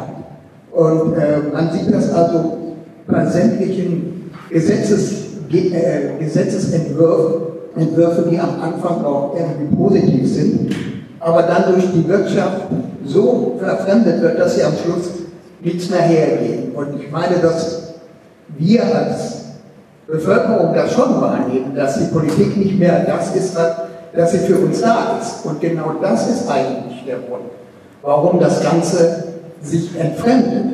Und ich denke, was Sie eben angesprochen haben, wird genau eintreten. Die Volksparteien, so wie sie jetzt sind, das sind Auslaufsmodelle. Man sieht es genau an der SPD. Die SPD wird auch nicht mehr emporkommen. Sie wird keine Rolle mehr spielen in Zukunft.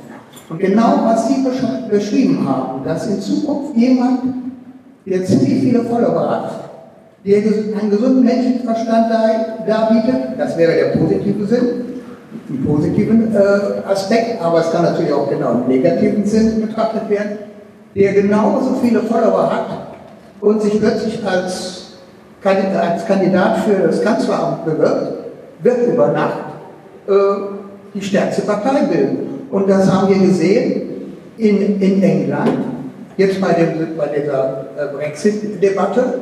Das haben wir gesehen in Italien, wo auch über Nacht, ich denke an die Fünf-Sterne-Bewegung, über Nacht eine äh, Partei ins Leben gerufen wird, die jetzt auch in der Regierung steht. Also wir sehen, die, die, die politische Landschaft ist sehr kurzlebig geworden. Und was uns in Zukunft erscheinen wird, das können wir gar nicht noch äh, erfassen, weil durch diese Digitalisierung werden Möglichkeiten entstehen, die wir noch gar nicht begreifen. Hm. Ganz sicherlich. Äh, es ist so, dass es bei der Französischen Revolution natürlich äh, die Dekadenz der Aristokratie war, die dazu geführt hat, äh, was ich jetzt beschrieben habe, war, dass sozusagen es nicht die anerkannten Philosophen unbedingt waren, die in der breiten Bevölkerung gewirkt haben, sondern dass es eher diese Untergrundliteraten, die oder auch Libels oder Radikalaufklärer genannten waren, die gewirkt haben. Und diese äh, Gefahr besteht und wenngleich ich Ihnen recht geben muss, es gab zum Beispiel in den Blättern äh, einen sehr guten Artikel vor der EU-Wahl, der den Titel trug Blackbox EU, wo es darum ging, wie wenig eigentlich die EU transparent ist und transparent sein will bei ganz vielen uns allen betreffenden Entscheidungen. Und dieser Autor mahnte eben an, dass dadurch genau dieser Eindruck entsteht oder beziehungsweise auch es tatsächlich so ist, dass es eine eklatante Entfernung dieser Politik von der Bevölkerung gibt, äh, was dann dazu führen könnte, dass es äh, in die eine oder andere Art einen äh, Umschwung, äh, Revolution, was auch immer geben kann. Und es ist, äh, wie wir jetzt eben nochmal von, von Stefan ja auch dargelegt bekommen haben, sehr gut möglich, dass das eben dann niemand sein wird, der so etwas wie einen gesunden Menschenverstand aufweist, sondern in gewisser Weise ähm, eine, eine, eine Emotionalisierung hervorbringt, die, die dann äh, dazu dafür sorgt, dass äh, derjenige dann vielleicht Kanzler wird. Aber ähm, tatsächlich ist diese Gefahr da, also diese Ferne, du hast ja auch eben mit Helmut Kohl nochmal beschrieben. Ähm, die man bei Angela Merkel dann eben sieht, dass da eine Ferne ist, die äh, bei Helmut Kohl noch eine Nähe war, bei allem, was er ja auch sonst äh, an, an Ferne oder an den Tag legte, dass diese nicht nur so symbolisch ist mit Strickjacke und so weiter, sondern dass sie sich auch zeigt in äh, Politik, wie sie gemacht wird. Ja, es gibt aber trotzdem zwei Sachen, die man immer beachten muss irgendwie. Die Frage, ob jetzt Manfred Weber oder Ursula von der Leyen die EU-Kommission anführt, ist so nebensächlich. Es ist völlig unentscheidend für die Frage, welches Land schickt welchen Kommissar, weil da müssen alle damit leben, wer halt kommt und wenn nicht, darf das Land entscheiden, wer sonst. So, äh, ob man jetzt noch irgendwelche Reden hält bei festlichen Anlässen als EU-Kommissionschef, okay, sei mal dahingestellt. Das Problem ist dieses ganze Blackbox-haftige. Also man müsste, man bräuchte eigentlich einen Journalismus, der sich nicht immer die ganze Zeit rausredet mit, ja, wir reden jetzt mal über die EU, aber wir sagen Ursula von der Leyen, weil da müssen wir nicht ewig erklären, wer das ist, den kennen, die kennen sie alle. Ja? Und genau dieses Prinzip, das gilt auch bei Angela Merkel. Hm, viele äh, politische Journalisten schreiben einfach, was Angela Merkel macht, weil das so voraussetzungslos rezipiert werden kann. Gleichzeitig muss man aber sagen, äh, wenn Sie jetzt überlegen, in Ihrem Alltag, welche politischen Sphären sind wirklich wichtig, dann wäre das die kommunale und die europäische. Und durch den deutschen Föderalismus ist eigentlich völlig egal, wer Kanzlerin ist. Gleichzeitig gibt es eine hohe Attraktivität, die Kanzlerin ähm, zu verfolgen und sich das immer. Das ist eigentlich ganz interessant. Diejenigen, die Journalismus machen und diejenigen, die Lügepressevorwürfe, also das ganz große Spektrum, die einigen, die sind sich in einem Punkt einig. Der Dreh- und Angelpunkt ist Angela Merkel. Da würde ich sagen, nee, es ist gar nicht Angela Merkel. Ja. Es ist Kommunalpolitik und da kann man auch einfach sagen, da fällt der Journalismus schon aus, aber man kann ja dafür hingehen. Die Sitzungen sind öffentlich, man kann sich hingehen, man kann zuschauen, man kann sich wählen lassen. Ich habe letztens im Podium bei in Koblenz mit dem ähm, Holstein heißt er, äh, ähm, Bürgermeister Holstein aus Aren, Altena, er ist der, der den Messerangriff zum Opfer fiel. Und er hat ein großes Problem damit, seine Bürger nicht mehr informieren zu können, weil es gar keinen Journalismus mehr gibt. Also er hat gar keine Adresse, um zu sagen, das ist unser Beschluss und ich publiziere ihn mal.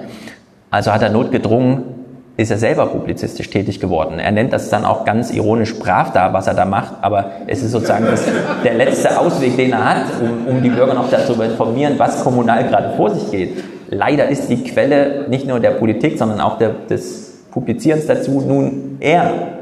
Ja, also es ist für ihn ein großes Drama. Deswegen kann man ihm da gar keinen Vorwurf machen. Es fehlt da halt einfach an Geschäftsmodellen, keine Ahnung, an allen möglichen, was wir besprochen haben. Ja. Aber man kann erstmal einfach so hingehen.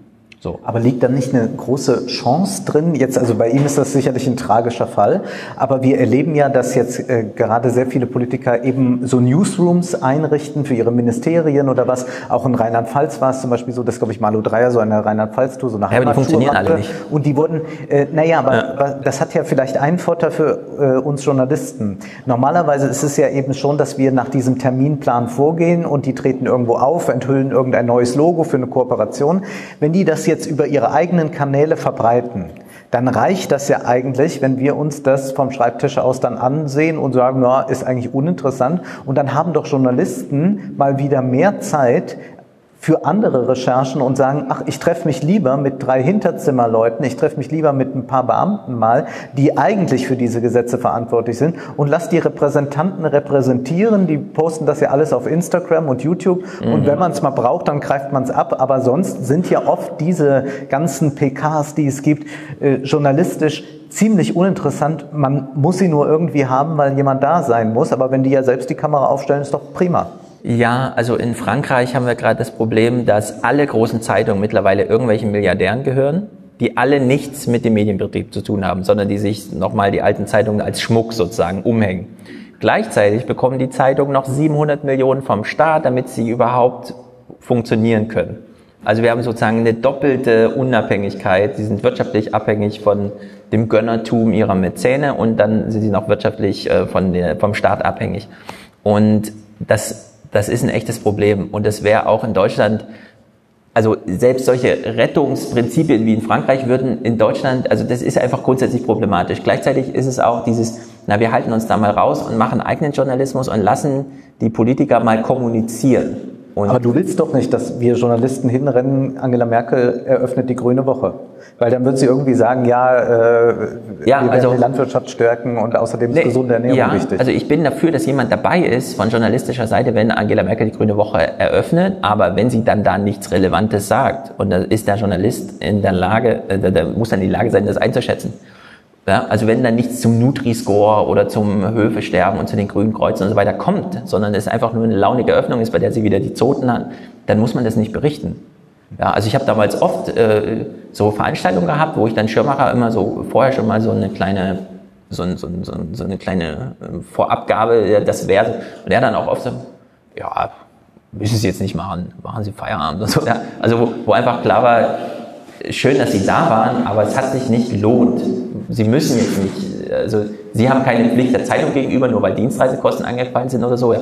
Und das äh, ist, das ist, glaube ich, seltener. Also wenn man Leute losschickt, will man ein ja, Return on Investment Ertrag, haben. Ja, so. Und es ist Angela Merkel, für die interessiert sich doch die Leute. Und dann schreibt man halt auf, was sie macht. Gleichzeitig, man kann die Journalisten nicht einfach, äh, die, äh, sagen wir mal, die politischen Publizisten, in dem Fall jetzt die Regierungssprecher, auch nicht mehr einfach so sprechen lassen, finde ich.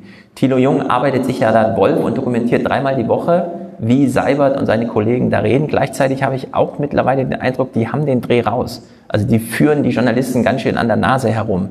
Die ducken sich unter Themen weg und antworten teilweise dann wirklich ganz ähm, elegant so, dass es nicht zitierfähig ist, weil sie das relevante Substantiv und das Thema, das in der Frage vorkommt, gar nicht mehr nennen in ihrer Antwort.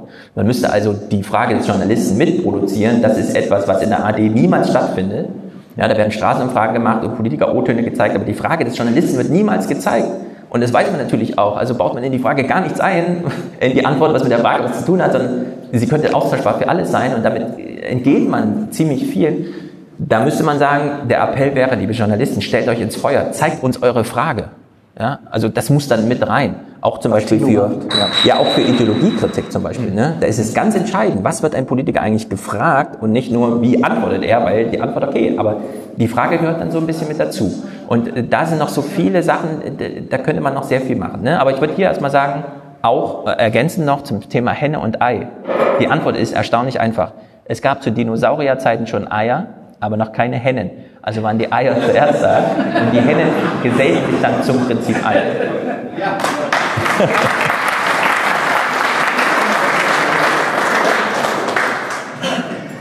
Sind noch Fragen? Manche frieren auch schon ordentlich. Wir haben uns ja jetzt warm geredet. Wir sind ja auch noch eine Weile da. Richtig, aber es ist auch um neun. Also Ja, da ist noch eine Frage.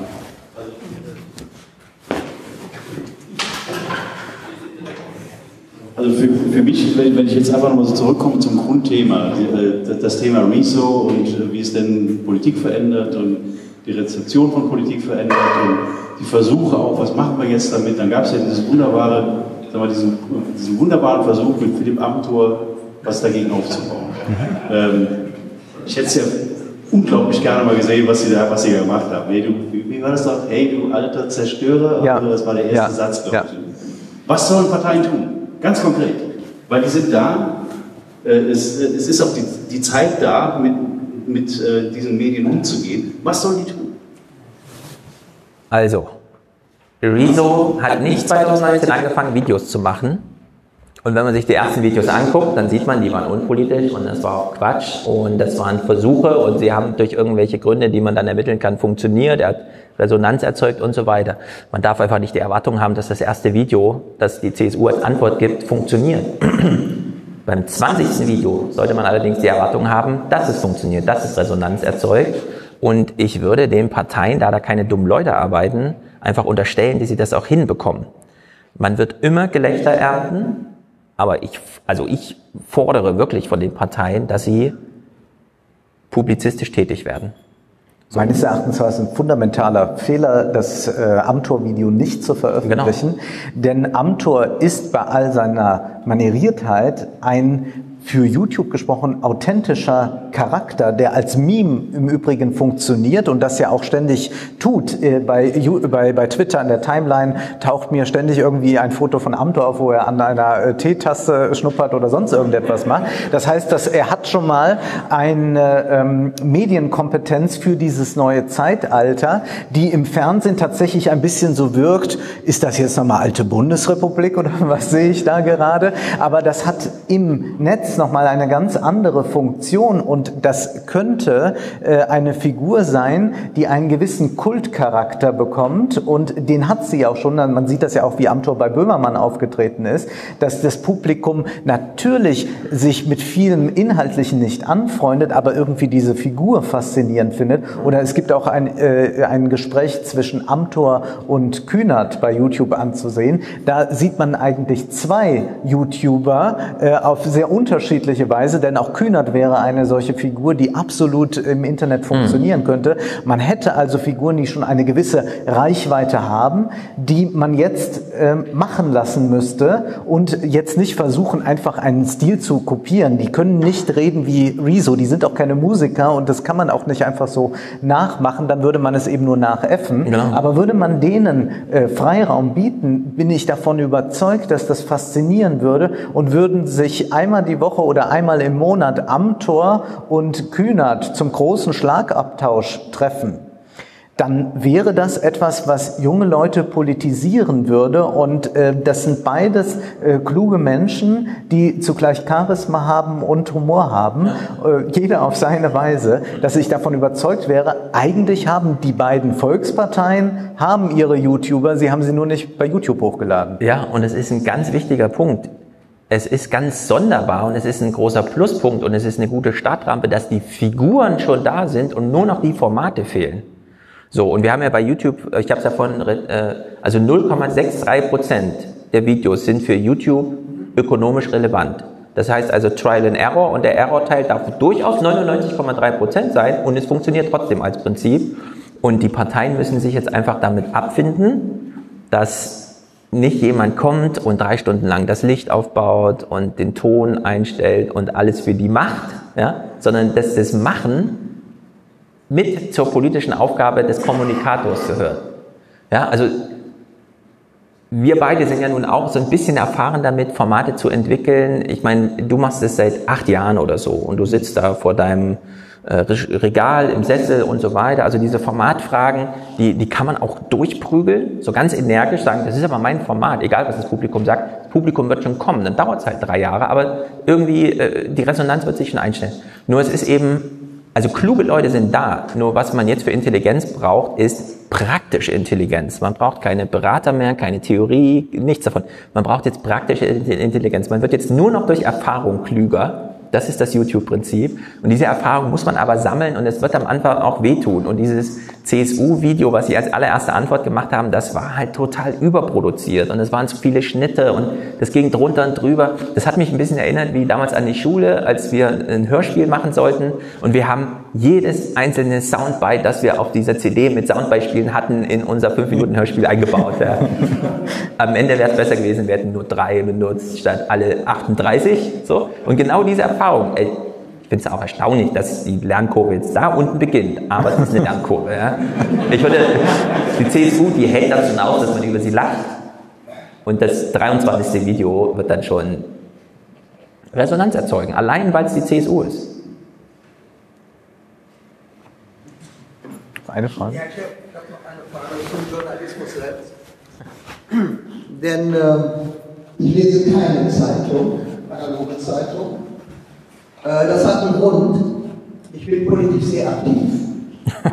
Und wenn ich sehe, was beschrieben wird bei einer Demo, bei einer äh, Veranstaltung, in der Zeitung, ich beziehe mich jetzt mal auf die Rheinzeitung, und das, was tatsächlich stattgefunden hat, sehe ich eine große Diskrepanz. Und das liegt einfach daran, oder ich vermute es liegt daran, dass diese Zeitung ja, überhaupt, dass Zeitungen ja nicht nur Geld äh, bekommen durch ihre Kunden, durch ihre Leserschaft, sondern auch durch die Anzeigen auf der einen Seite und auf der anderen Seite möchte man sich ja auch nicht mit Persönlichkeiten hier im Kreise anlegen, weil man braucht sie ja für Interviews.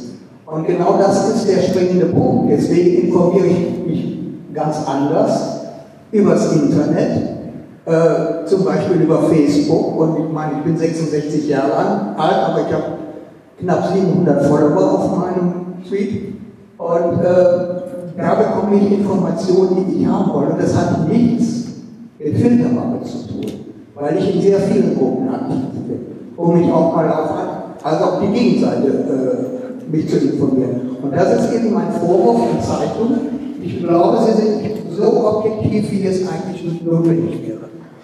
Ja, Objektivität ist natürlich äh, ohnehin ein schwieriger Begriff. Ich denke, dass ähm, das mit den Anzeigenkunden sich ja auch äh, stark gewandelt hat. Also es war ja äh, früher doch so, dass ähm, man sagen kann, bei Zeitungen mehr als zwei Drittel der, der Zeit wurde finanziert über Anzeigen. Man hat ein bisschen den Eindruck, äh, die Journalisten waren dazu da, damit die vielen Anzeigen nicht so ganz alleine dastehen. Ja, also die FAZ wurde teilweise zu 80 Prozent nur über den Stellenmarkt finanziert. Also man, man sieht da die, die Wichtigkeit der Anzeigen, das hat sich heute ja radikal gewandelt. Äh, äh, es ist ja, glaube ich, jetzt so ein Drittel etwa über Anzeigen, was für Zeitungen so generell jetzt mal für Deutschland gesprochen wichtig ist. Also viel wichtiger sind die Leute, die die Zeitung kaufen, abonniert haben.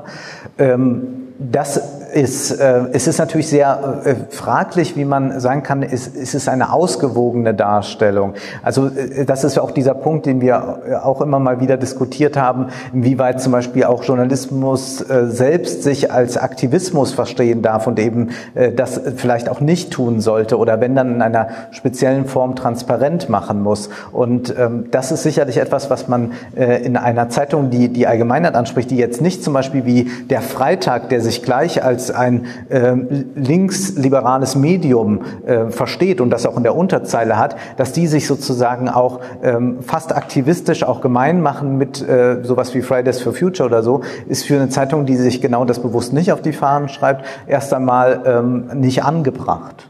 Ja, ich würde da auch, da muss man sich so ein bisschen selbst beobachten. Wenn man einen Text gelesen hat und man sagt sich, der war wirklich gut, der hat mir gefallen, kann man sich noch mal kurz fragen, hat er, also spielt irgendwie eine Rolle, dass der Text mir gut gefallen hat, weil er objektiv war oder weil ich ihm unterstelle, er sei objektiv gewesen? Oder sind die Kriterien, weshalb mir ein Text gut gefällt und ich ihn gerne gelesen habe und Ihnen war ja auch wichtig, dass Sie nochmal sagen, wie viele Follower Sie haben, also Sie rezipieren nicht nur, sondern Sie kommunizieren auch weiter. Warum teilen Sie eigentlich einen Text? Weil er besonders objektiv war? Also das würde ich bei jedem einzelnen Text mich mal fragen, ob, ob das wirklich das mal. Ich weiß, dass Objektivität immer ein super Thema ist. Ja, da steht man auf und sagt Objektivität, weil dann wissen alle im Raum so ein bisschen, was gemeint ist. Das ist der typische Vorwurf, die sind ja alle nicht objektiv, das ist ja Klüngel und so weiter. Aber eben, äh, wenn man sich wirklich mal fragt, warum habe ich diesen Text gerade gerne gelesen? Warum habe ich hier gerade was gelernt? Weil er objektiv war? Und die Antwort ist eigentlich sehr selten, ja, weil er objektiv war. Weil dieses Objektiv, die Objektivitätsding, das ist so ein bisschen, ich habe eben schon darauf hingewiesen, mich interessiert auch, was Journalisten fragen, nicht nur, was irgendwer antwortet. Und ich möchte die Haltung einfach auch transparent drin haben. Nicht nur die Haltung deswegen, mit dem, mit wem gesprochen wird, sondern auch die Haltung deswegen, der mit jemandem spricht. Also der Journalist muss sich einfach kenntlich machen. Er muss sich zeigen, er muss in seinem eigenen Werk äh, mit einer Rolle spielen. Die Objektivität ist, also die habe ich bei mir jetzt mittlerweile völlig ausgetrieben. Mir ist so egal, ob ein Text irgendwie objektiv ist oder nicht. Er kann ja trotzdem wahr sein, ja, also wahr und wichtig. Das sind ganz andere Kriterien als objektiv. Hinten ist noch eine.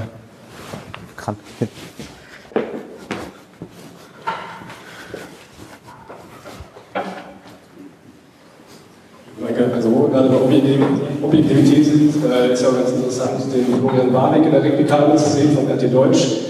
Er hat ja auch mal, ist ja relativ gut auf Linie dann auch immer im Sinne des Russischen, der Russischen Föderation. Ähm, aber wenn man ihm mal zuhört, hat er doch mal eine relativ ähm, ja, souveränen Auftritt quasi in der, in der Pressekonferenz. Er fragt schon relativ klar und äh, weiß ist jetzt keine Fehl, Fehler oder so.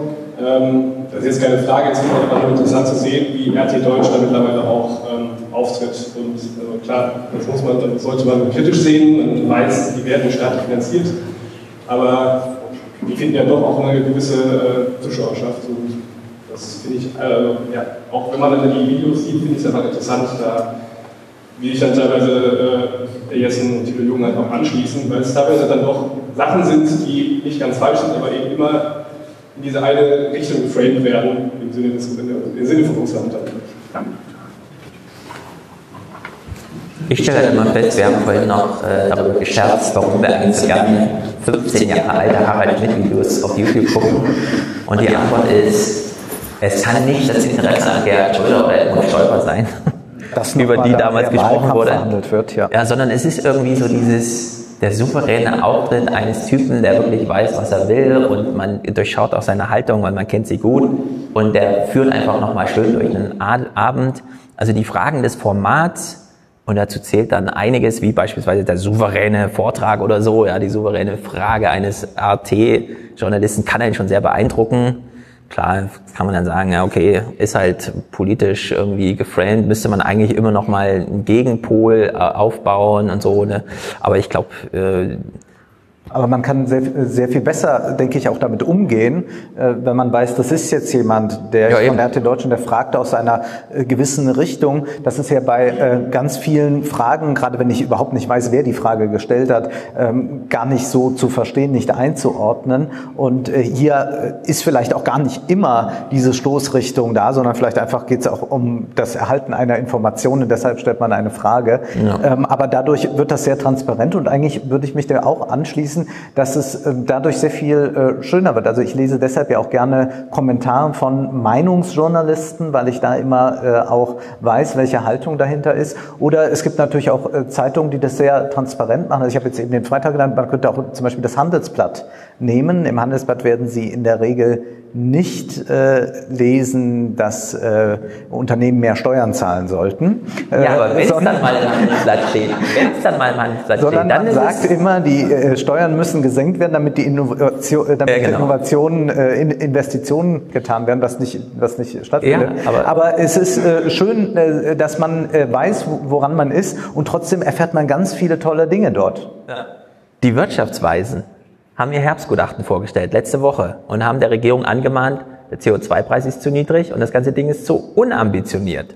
Wo ich denke, warte mal bitte was? Dann hat es das Handelsblatt aufgegriffen, plötzlich wird der Text aufgegriffen auf Twitter und geht seine Runde, aber nicht, weil das Handelsblatt darüber informiert, dass der CO2-Preis zu niedrig ist, sondern Achtung, Achtung, liebe Twitterer voller, guckt mal, wer hier wie spricht. Ja, also ist die Botschaft, wer spricht sehr viel wichtiger als das, was gesprochen wird, weil es eben das Handelsblatt ist. Und ich weiß noch, das ist eine Anekdote, die erzähle ich sehr gerne, als ich damals nach Frankfurt kam, noch äh, sehr Bielefeld und Soziologie und so weiter und so fort, Journalismus war noch so ein bisschen, okay, wachse ich langsam rein, da habe ich äh, als guten Kumpel Rudi Sander gehabt, der ist mittlerweile leider gestorben, aber er war der älteste Twitterer Deutschlands. hat er sich selbst bezeichnet und wahrscheinlich stimmte das auch. Und er hat mir damals erzählt, ja, ja, die FAZ, okay, okay und so. 1998 allerdings habe ich mir ein Abo geholt und die Frage, warum, hat er dann beantwortet mit, ich wollte wissen, was die Gegenseite denkt. Und dann habe ich gesagt, genau so. Ja, so, das ist ein mit Journalismus. Ja, nicht, okay, ich lese jetzt die FAZ und äh, falle sozusagen in the rabbit hole und werde äh, politisch umgepolt und Gehirn gewaschen. Nee, man will einfach mal gucken, was die Gegenseite denkt. Der Sprecher ist klar, es ist die FAZ und dann informiert man sich über die Inhalte, die man schon kennt, aber man will noch mal wissen, wer, wie der Ton ist von der Gegenseite. Und das fand ich einen sehr guten Umgang. Auch die 68er haben das im Übrigen getan, haben auch äh, sehr stark die FAZ rezipiert oder äh, Wolfgang Fritz Haug, ein marxistischer Philosoph, immer noch tätig. Wenn äh, Sie seine Bücher lesen, werden Sie sehen, wenn er sich auf irgendwelche journalistischen Inhalte beruft, zu 95 Prozent FAZ. Also auch er will wissen, was der Feind denkt. Ich glaube, wir haben noch Zeit für eine allerletzte Frage, die wir noch hier vorne. Ich meine, wir haben jetzt viel über den klassischen Journalismus und wie er funktioniert, wie er sich finanziert. Aber meine Frage jetzt an euch beide ist, äh, wie seht ihr das Potenzial für, für diese ganz neue Art der Finanzierung? Also wenn man zum Beispiel den Aufwachen-Podcast anguckt, der finanziert sich halt durch die Hörer selbst direkt. Ähm, wenn man halt das Projekt anguckt, äh, netzpolitik.org oder die Übermedien, Letter war auch schon im Gespräch. Ähm, die New York Times haben auch ganz neues Modell gefahren. Und letztendlich hast du ja auch, Stefan, mit deinem Projekt im Talk Radio ja auch im Endeffekt eine Art neues Format geschaffen.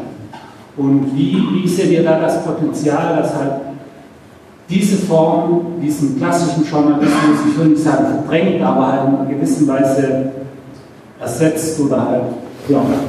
Ja, also die Hörerfinanzierung des Aufwachen-Podcasts reicht, damit zwei Leute Schreibtischtäter sind und Fernsehen gucken.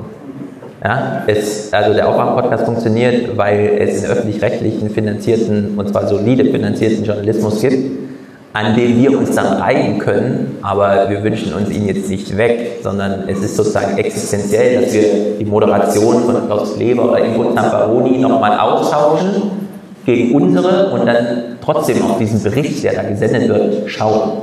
Ja, also das, ich, ich das war ja auch eine Lehre aus dem Rezo-Video. Er bezieht sich auf journalistische Inhalte. Genau, also das sind 15 Seiten journalistische Inhalte und auch andere. Quelle Nummer eins war ja cdu.de.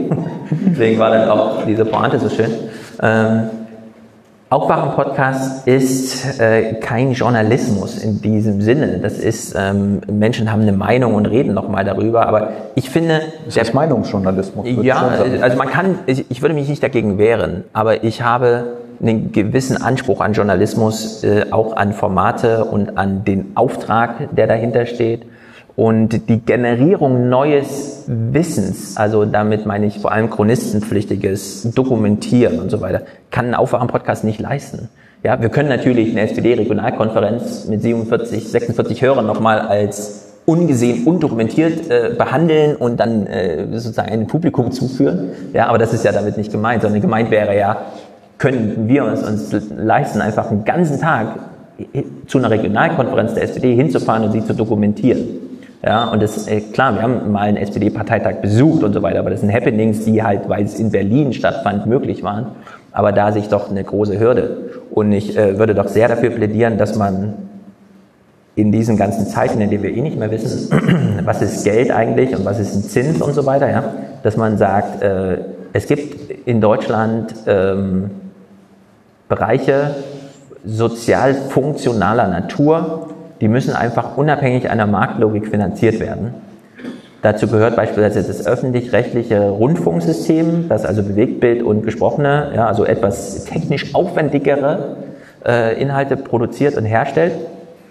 Äh, ich finde es aber sehr traurig und deswegen ist mein Buch auch beispielsweise, äh, also das ist ein sehr wie soll man sagen, das, also der Grund, das Buch zu schreiben, ist eine große Traurigkeit darüber, dass ich als Autor keine Zeitung mehr finde, die mich eigentlich finanziert, damit ich machen kann, was ich am liebsten mache, nämlich schreiben. Ja?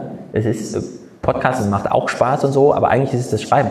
Klar, ich kann jetzt immer Bücher schreiben, das sind dann langweilige Projekte und dann kann ich das mit dem Podcast begleiten und dann sagst du, das funktioniert ja irgendwie und ich sage, na gut, also es Den Podcast dann noch zusätzlich zu machen, ist auch ein bisschen anstrengend, bringt allerdings auch Publikum und Input und so. Ne? Ist ja für diesem Buch auch nicht entscheidend, unentscheidend. Aber ich würde sagen, äh, es ist, ich will keine französischen Mäzen in Deutschland oder deutsche Mäzen, die sich nochmal eine Zeitung leisten, ja, oder Jeff Bezos mit der Washington Post und so. Eine Staatsfinanzierung will ich auch nicht, ich weiß auch nicht, so Stiftungs, also die FAZ als Stiftungsmodell gefällt mir schon ziemlich gut. Wir erleben bei netzpolitik.org, das hast du ja angesprochen, dass Leute aus ideellen Gründen dieses Projekt unterstützen ohne jeden Tag nachzugucken, was schreibt denn eigentlich gerade netzpolitik.org, sondern einfach nur unterstützen, weil es das gibt, weil es da ist und weil man punktuell sich darauf verlassen kann, dass sie arbeiten, wenn sie gebraucht werden. Ja, und solche Modelle, solche Versuche, das fehlt mir irgendwie. Ich meine, wir haben jetzt wieder gelernt, dass 86 Kreuzfahrtschiffe mit Hermes-Bürgschaften ausgestattet werden, damit die Reederer, die Urlauber sicher über den Atlantik fahren können. Wo sind eigentlich die Hermes-Bürgschaften des Staates oder der Kreditanstalt für Wiederaufbau für eine Zeitung? Ne? Sowas verstehe ich dann immer nicht, warum es da so Oder schief lang dass der Staat vielleicht auch Plattformen zur Verfügung stellt, äh, noch Alternativen zu YouTube anbietet, äh, Podcast-Plattformen, all das wäre möglich. Ähm, was sicherlich schon wichtig ist äh, zu sagen, dass äh, was wir machen natürlich auch ähm, äh, viele Leute äh, interessiert und dass das natürlich schön ist, dass man äh, dadurch auch das machen kann, was man machen will und dass man absolute Freiheit hat. Also dass man nicht diesen äh, Druck hat, ich muss jetzt aber gerade das man, ich muss jetzt auch diesen Film besprechen ähm, oder muss, äh, also ich müsste, wenn ich jetzt als normaler Filmkritiker nur tätig wäre, müsste ich mir ähm, in der Woche fünf äh, Filme ansehen, von denen mich fünf nicht interessieren. Ich müsste in diese irrsinnigen französischen Seniorenkomödien gehen und darüber dann einen launigen Text schreiben. Äh, da bin ich schon sehr dankbar dass ich mir doch eher Rosinen rauspicken kann.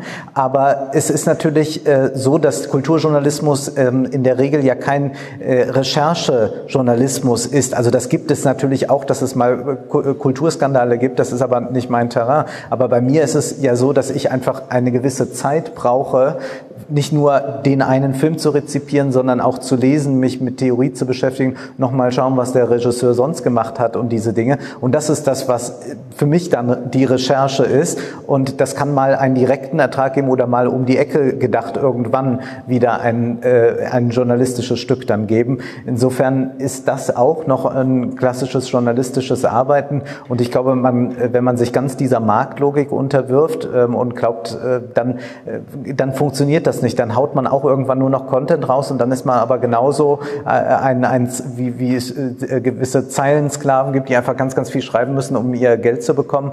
Äh, so ist man dann auch am Ende nicht, nicht anders. Also da muss man sich verhüten und so fühle ich mich auch wohl eigentlich in beiden Teilen im, im gedruckten, in der, in der Zeitung und finde das auch noch schön, wenn da ein äh, Text äh, steht, der in gedruckter Form jetzt auf vielen Frühstückstischen liegen wird und finde es aber auch toll, dass ich durch YouTube nochmal ganz andere Leute erreichen kann. Und ich mache immer so ein Spiel, wenn ich im Hotel einchecken muss, muss man ja den Beruf angeben. Und manchmal schreibe ich Journalist und manchmal YouTuber. Ja. Vielen Dank.